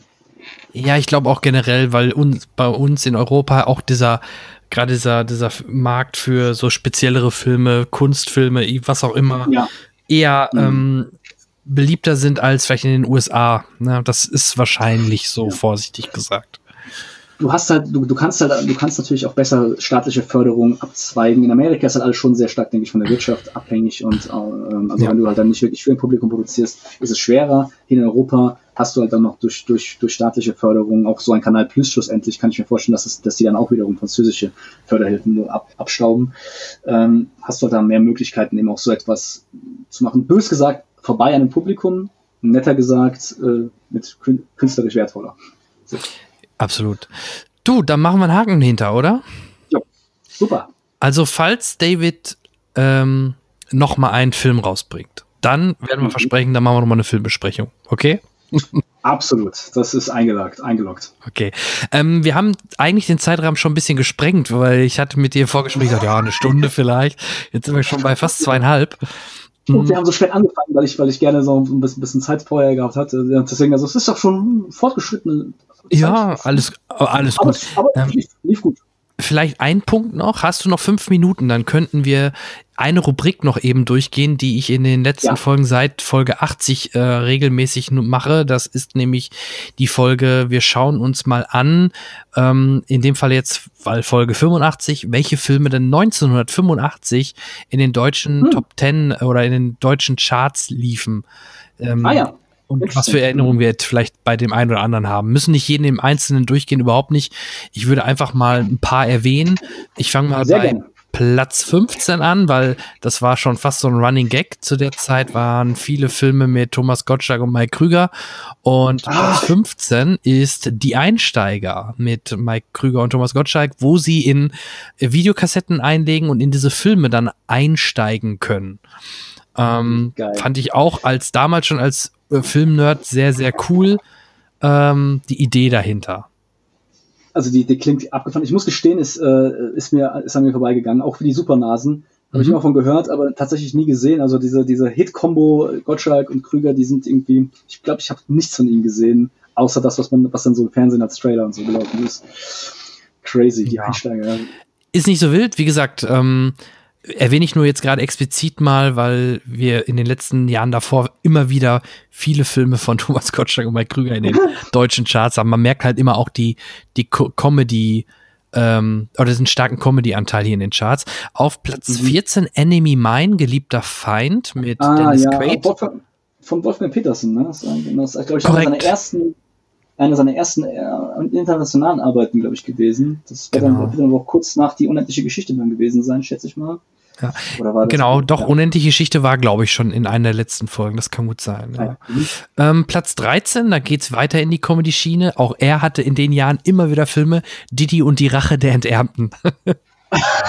Didi Haller, Dieter Hallervorden halt. Ne? Krass, Didi Hallervorden. Ja, schon also, krass. Ist, äh, wohl bekannt als Figur, aber auch das irgendwie ein bisschen an mir vorbeigegangen. Aber ne, dass der, dass der in dem Jahr in den Top 13 quasi, also auf Platz Unglaublich. 13 der erfolgreichsten. Filme war, ist schon was, ne? Das ist, das ist wirklich krass. Das muss man schon auf der Zunge zergehen lassen. Also, dafür, Genau. dass, also, dass ich auch mal so, also ein bisschen als Blödel, Blödler abgespeichert habe. Ja. Ja, ja, klar, ja. Aber kam damals Hm. immer gut an. Dann ähm, Ja. haben wir wieder einen Herr der Ringe-Verweis mit Sean Astin in der Hauptrolle oder einer der Hauptrollen. Die Goonies, 1985. Auch ein Ah. Alter, wie Klassiker. geil. Sean, geil. Sean Astin war, also der, Mikey. also das, das, das, äh, Mikey, wie geil, ja. Ja, und, und natürlich ein ganz junger Josh Brolin, ne? Ist, äh, ist ja auch, ähm, bei Ja. den Goonies war der, der, der, der ältere, der ältere Bruder, äh, wo, wo ich auch vor, vor kurzem so pff, mind blown Brand. hatte. Äh, genau. Ach, die Goonies habe ich geliebt. Und das ist natürlich, wo wir eben auch Stranger Things kurz hatten, das natürlich, also ich würde sagen, so ähm, äh, eine der 80er Jahre Kinderabend- oder Jugendabenteuerfilme schlechthin, ja, was, was diesen 80er Jahre Flair so richtig geatmet hat, ja, und ausgeschieden hat über jede Pore. Also ich habe da, Und da kommen auch die Experten zusammen. Ne? Drehbuch Chris Columbus, der nachher der, äh, Kevin allein zu Hause gemacht hat in den 90ern oder halt äh, Harry Potter, also Kinderfachmann. Steven Spielberg, Der Vorlage Steven Spielberg Spielberg. hat produziert, oder? Oder, oder, oder hat auch Regie geführt? Genau, Vorlage, genau. Mhm. Und äh, Regie Richard Donner, ne, den man Ja, aus Superman. Superman. Und der hat auch, glaube ich, die Lethal Weapon Reihe gemacht, oder? Äh, kann sein. ich, Mit, ja. kann sein, ja. Ja, ja, ja, genau. Also das, das ist ein toller Film. Wirklich sehr. Auf, auf, auf Platz 11 kommt, äh, in den Charts kommt gleich nochmal Michael J. Fox. Auch auf Platz 11 ist auch Michael J. Fox Mhm. mit Teen Wolf. Also, Falls ist, das, kennst. ist das lange her, dass ich ihn gesehen habe. Doch, doch, ich habe ich hab ihn gesehen, ja, ja. Also, wo, wo, wo du wirklich mal diese, diese Werwolf-Thematik mit so ein bisschen Teenie-Komödie, ja. Komödie verbindest, ne? Ist schon, irg- Total, ja. musste mal auf die Idee kommen und dann wurde es gemacht. Ähm, ja, also, na, das Michael J. Fox ist auch so ein richtiges 80er Jahre äh, Stein. Dann hoffe ich, blamier ich mich nicht, aber ich kenne den Film nicht. Taran und der Zauberkessel. Fantasy-Film, Kinderfilm. Nee, tut mir leid, da, da muss ich aufpassen. Es tut, tut mir leid an alle Beteiligten dieses Films. Ähm, leider Ach, ist der, ist, der nicht, ist der nicht in Erinnerung, mir in Erinnerung geblieben. Ja. Äh, dann auch typisch deutsch, würde ich behaupten, Zahn um Zahn. Schimanski. Geil. Ein Schimanski-Film 1985, Das ist deutsche Kinocharts, Götz George. verrückt. Das ist doch äh, ne, ein, eigentlich ein Tatort ähm, ähm, äh, hier ähm, Detect Schimanski, ne? ja, Mhm. gewesen, der dann, der dann so, so erfolgreich geworden ist, dass man ihn regelrecht ausgekoppelt hat. Ne? Das ist, also die, Und diese ganze Tatort. Weißt du, wer das auch versucht hat? Weißt du, wer das versucht hat? Ja. Till Schweiger hat das auch versucht, aber der ist gescheitert beim Tatort. Stimmt, stimmt. Finde ich so ein bisschen Parallele vielleicht, dass er dachte, oh, ich werde der neue Sp Ja, Ja, Spezial-Tatort-Kommissar. hat auch so, hat auch so einen ganz martialischen Namen, gell, so Chiller, Nick Chiller oder so heißt, heißt, Nick Chiller, genau, ja. ja, genau. Hm. Und bekannt natürlich die Musik von Klaus Lage, ne? Faust auf Faust. Ah, ja, okay, okay. Aber nee, ich, ich weiß nicht, ob ich, ich, weiß nicht, ob ich, den, ob ich den, Regis, äh, den, den Komponisten explizit kenne. Ich glaube, ich wechsle mit Klaus Doldinger, die unendliche Geschichte. Ah, doch, Klaus Lage, musst du mal googeln hier. Wie gesagt, Faust, Faust auf Faust oder so, da sind schon ein paar der- Lieder der- von, der Name- von Klaus Lage, die kennt man. muss ich mal, mal, mal connecten. Äh, das war Platz 9, jetzt auf Platz 8 James Bond 007 mal wieder im Angesicht des Todes Im Angesicht mit des Christopher Todes, Walken. A View to a Kill, ja. Einer, ja, Roger, Moore Roger auch schon. Moore. Ich weiß gar nicht, einer, kann es sein, dass es einer der, letzten ähm, James äh, Roger Moore? Äh, Ich bin nicht der? Bond-Spezialist schlechthin, aber ich würde von der Zeit her sagen, könnte gut sein. Also, ja. ich, ich habe den Film echt, echt gemocht. Ich weiß nicht, ich weiß nicht, wie man den jetzt im Gesamt, ähm, ne, also in allen Bonds einordnen muss. Ich weiß, ich persönlich hatte viel Spaß dran. Vielleicht war ich auch gerade im richtigen Alter, als ich ihn dann in den 90ern aufgewärmt gesehen habe.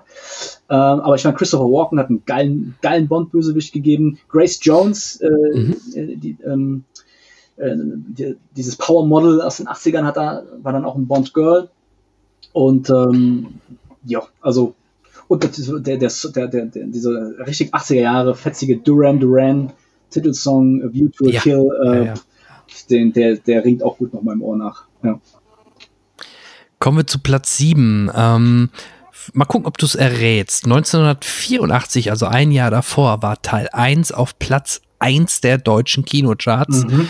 Der, die Fortsetzung Teil 2, auch interessant, ne? Damals kam die im Jahrestakt äh, Wow, raus. Ähm, Teil 2 ist nur auf Platz 7 gekommen. Eine Idee? boah, ganz, ganz Platz noch, 1, 84. noch ein, noch ein Tipp. In deinem Geburtsjahr, das musst du doch wissen. Ja. ähm, nee, also hätte jetzt vor 84, nee. Ich glaube, es gibt sieben Teile in der Summe davon. Wieder eine Komödie, welche Überraschung. Äh, äh, äh, Police Academy. Richtig, Police Academy 2. Jetzt geht's erst richtig los, auf Platz Oh mein 7. Gott. Also Police Academy 1 muss ja, also habe ich gesehen, also auch in meiner Kindheit war ja auch wirklich sehr unterhaltsamer Film, hat ja auch diesen, diesen Geräuschemacher so berühmt gemacht und äh, Steve, Steve Gutenberg, Guttenberg da, glaube in seiner Parade. Genau, und du meinst Michael Winslow, der mit den Ja, der, Geräuschen. mit dem Geräusch, genau. Ja, das, der ist ja da dann auch, hat ja eine eigene Karriere nur daraus gestartet. Ja. Das, das kommt ja bis, kann ja bis heute richtig gut. Aber ich glaube, ich war, ich lehne mich aus dem Fenster, dass es auch verdient war, dass dann der zweite Teil nur noch auf Platz 7 gelandet ist und äh, dass das wahrscheinlich den anderen Teil Ja, war immerhin noch mit Steven Gutenberg, der ja, glaube ich, nach Teil 3 oder so spätestens Mhm. ausgestiegen ist.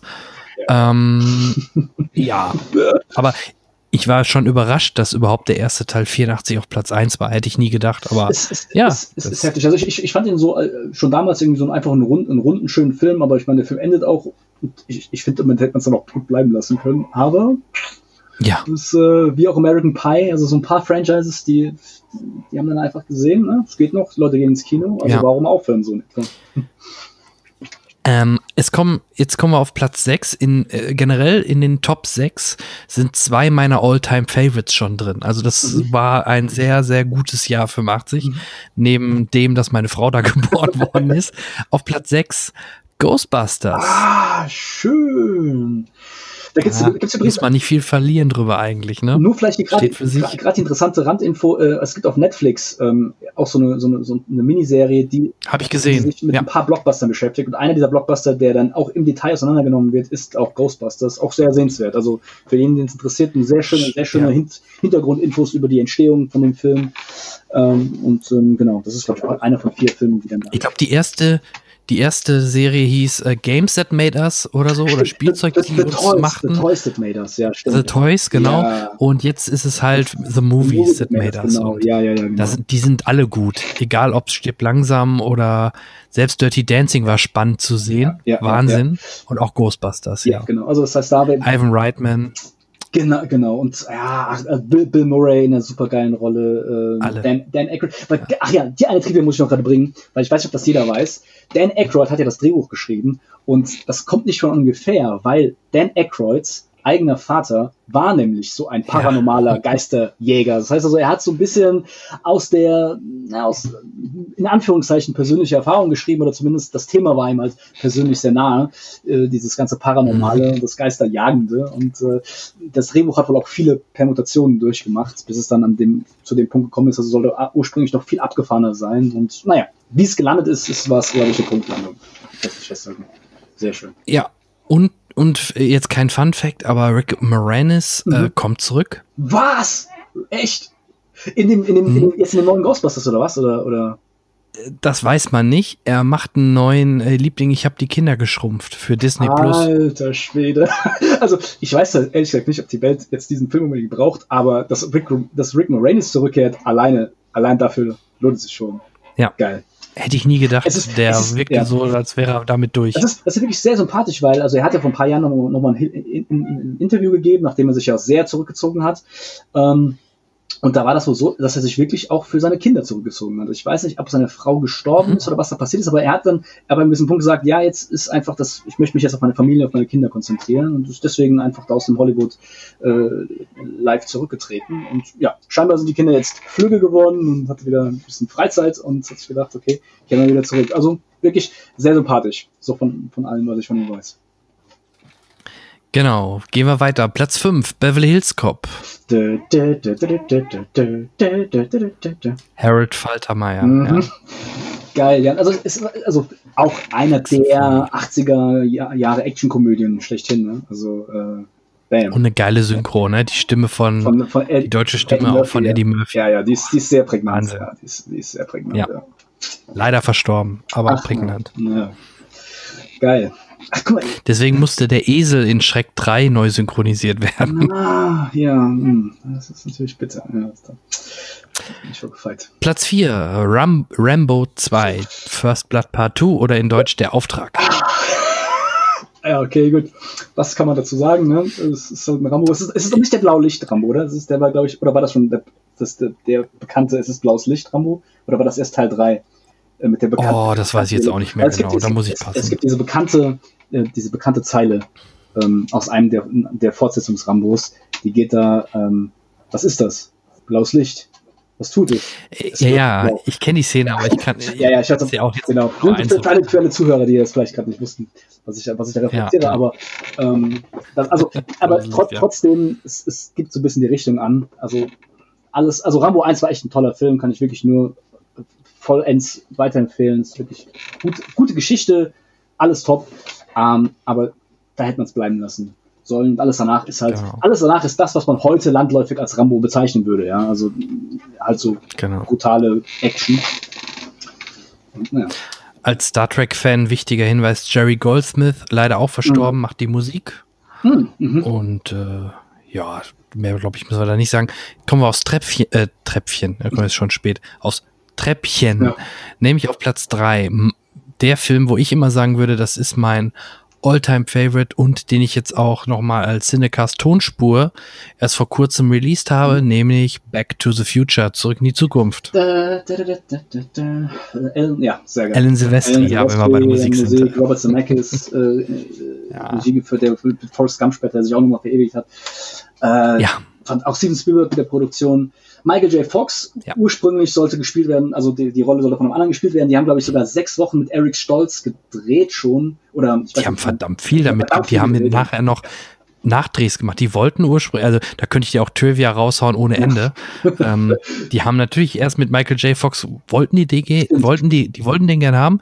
Der war nur in dieser Serie Family Ties, Familienbande noch äh, unter Vertrag und konnte nicht raus Ja, ja. und hat dann halt Nachtschichten eingelegt, nachdem ja. die gemerkt haben, Eric Stolz ging nicht, also haben sie, hat er nachts zurück in die Zukunft gedreht Stimmt. und tagsüber Familienbande. Krass, das ist ein Einsatz gewesen. Ne? Hat sich gelohnt. Also da ist, da war das Rauskommen aus der Kom Komfortzone.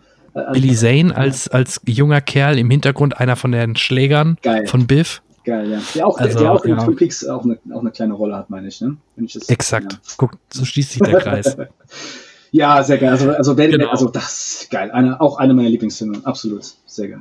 Zurück. Ja, Platz drei. Also wie gesagt, jetzt kommt sie wieder, jetzt kommen, jetzt sind wir wieder im deutschen Markt. Auf Platz zwei Männer. Ich weiß nicht, ob ich. Doris Dörrie, So Dietmar Bär, Heiner Lauterbach, Uwe Ochsenknecht. Also ich, So what. Ja. Ich kenne den vom Namen her, aber nie ich, ich gesehen. nämlich auch. Also das war halt so in den 90er Jahren, das waren dann diese Filme, die, die konnte man kennen, weil man sie, weil sie vielleicht in der Videothek gestanden haben, aber irgendwie ist man, oder bin ich immer an den vorbeigegangen. Das ist irgendwie nie so richtig. Ja, Dito. Okay. Gehen wir direkt weiter zu Platz eins. Da kann ich mit leben, obwohl ich da auch immer überrascht bin. Aber auf Platz eins, mal gucken, können wir auf, die Zahlen gucken. Mhm. Das ist auch mal ganz spannend. Ähm, 8,7 Millionen Besucher Platz eins, 5,2 dann auf Platz zwei und zurück in die Zukunft knapp fünf. Mhm. Also ne, da, gibt es doch wirklich nochmal drei Millionen mehr, dreieinhalb Millionen mehr Ja. zwischen Platz eins und zwei und fast vier Millionen mehr als zurück in die Zukunft. Jetzt kommt's, das muss natürlich der Oberburner sein bei so vielen Besuchern. Es ist Otto, der Film. Geil. Das ist schön. Naja, das ist. Unglaublich, ne? Das ist, das ist die Volksseele, ne? Da sieht man, was da, so sah die Volksseele aus. Und ich war, ich war, ich, ich war, also als Kind war ich auch ein Riesenfan von Otto. Ich meine, auch jetzt noch, aber natürlich, Ja. also, also der, der steht, der steht so, ne? Spielt in, so, in seiner eigenen Liga, Liga der Liebe. Aber was war das, was war das, war Er das, spielt selber, war das der, war das der ursprüngliche erste Otto oder Ja. Otto der Film? das war der erste. Otto, Otto, der Film ist der allererste. Geil. Regie Otto Walkes, das war der mit Sky Dumont und äh, Ah, okay. Gottfried John, der Bond-Bösewicht später. Ja, ja, Gott, ja, geil. Also, der hat ja, der, der hat dann ja auch, war auch ziemlich, ziemlich fleißig dann. Der hat ja auch einige Filme dann auch rausgekommen. Ja. Dann Otto der Ost Ja, ja. ja, nach dem Erfolg musste er. Ja, geht, geht's gar, geht gar nicht anders. Ja, also, also freut mich auf jeden Fall mehr, als wenn es jetzt wirklich so, wenn es jetzt wirklich Thomas Gottschalk und ähm, Mike Krüger gewesen wäre, wäre ich vielleicht noch die Augenbrauen hochgezogen. Aber mit Otto kann ich auch leben. Ja. Doch. Ja, aber guck mal, also das, ich, ich gucke mir deswegen auch immer jetzt die in dieser Rubrik hier die deutschen Filme an, weil, weil klar, ich habe auch mal erst gedacht, nehmen wir doch die englischen Charts so in der ersten Folge, aber da hast du dann Filme dazwischen, die, die kennen wir gar nicht wirklich, weil die so speziell amerikanischer Markt aus den 80er Mhm. Jahren sind. Ja, ja, ja. Da macht es mehr Sinn, vielleicht wirklich den deutschen Markt sich anzuschauen. das ist- das ne? ist das- Die Klassiker sind sowieso drin Das ist, das ist ja auch und, spannend. und halt ein paar skurrile Sachen. Genau, wollte ich gerade sagen. Also die Sachen, die dann skurril sind, die sind, die sind dann wenigstens deutsch skurril. Äh, Da kann man immer noch ein bisschen besser, Ja. Kann man immer noch ein bisschen besser mit, äh, mit relaten. Das, das ist ja sowieso interessant, ne? Auch die Erkenntnis, dass ne, wie viele, wie viele Filme auch internationale, auch englische Filme produziert werden, die es dann eben doch nicht hierhin schaffen. Also auch mit teilweise mit bekannten Namen, ne? Also dann auch so, wenn man feststellt, dass irgendwie auch nicht, auch ist nicht jeder Robert De Niro Film oder so dann schlussendlich bis auf den deutschen Markt unbedingt geschafft hat, ja. Meistens dann auch berechtigterweise. Mhm. Aber ja, es ist äh, schon krass, wie viel, wie viele Filme so in den Lauf der Zeit hinuntergeflossen sind. Und ähm, aber dann auch wieder schön zu sehen, welche Filme dann noch geblieben sind, ne? die man, an die man auch immer wieder Ja. sehr gerne zurückerinnert. Okay, du, Daniel, ähm, dann machen wir da einen Haken hinter, hinter Cinecast Nummer 85. Danke, dass du heute mein Gast warst. Sehr gerne. Es war wie immer eine große Freude, sehr viel Spaß gehabt und sehr lange Spaß gehabt. Das ist doppelt gut. Ja, Gerade in der heutigen Zeit. Und ähm, ich, ich wollte dir noch alles Gute wünschen, dass du gesund bleibst. Ähm, wir hören uns ja im April dann auf jeden Fall wieder für unser Special. Ich freue mich schon. Und ähm, ja, ansonsten hoffe ich, wenn jemand zuhört und jemand braucht, vielleicht gerade ähm, der Aufträge vergeben möchte, kann er sich gerne melden. Ne? Sehr gerne. Immer, immer her. Ich bin Ihr Videodienstleister der Wahl. Vielleicht. Gut. Genau. Gibt sonst was bei YouTube?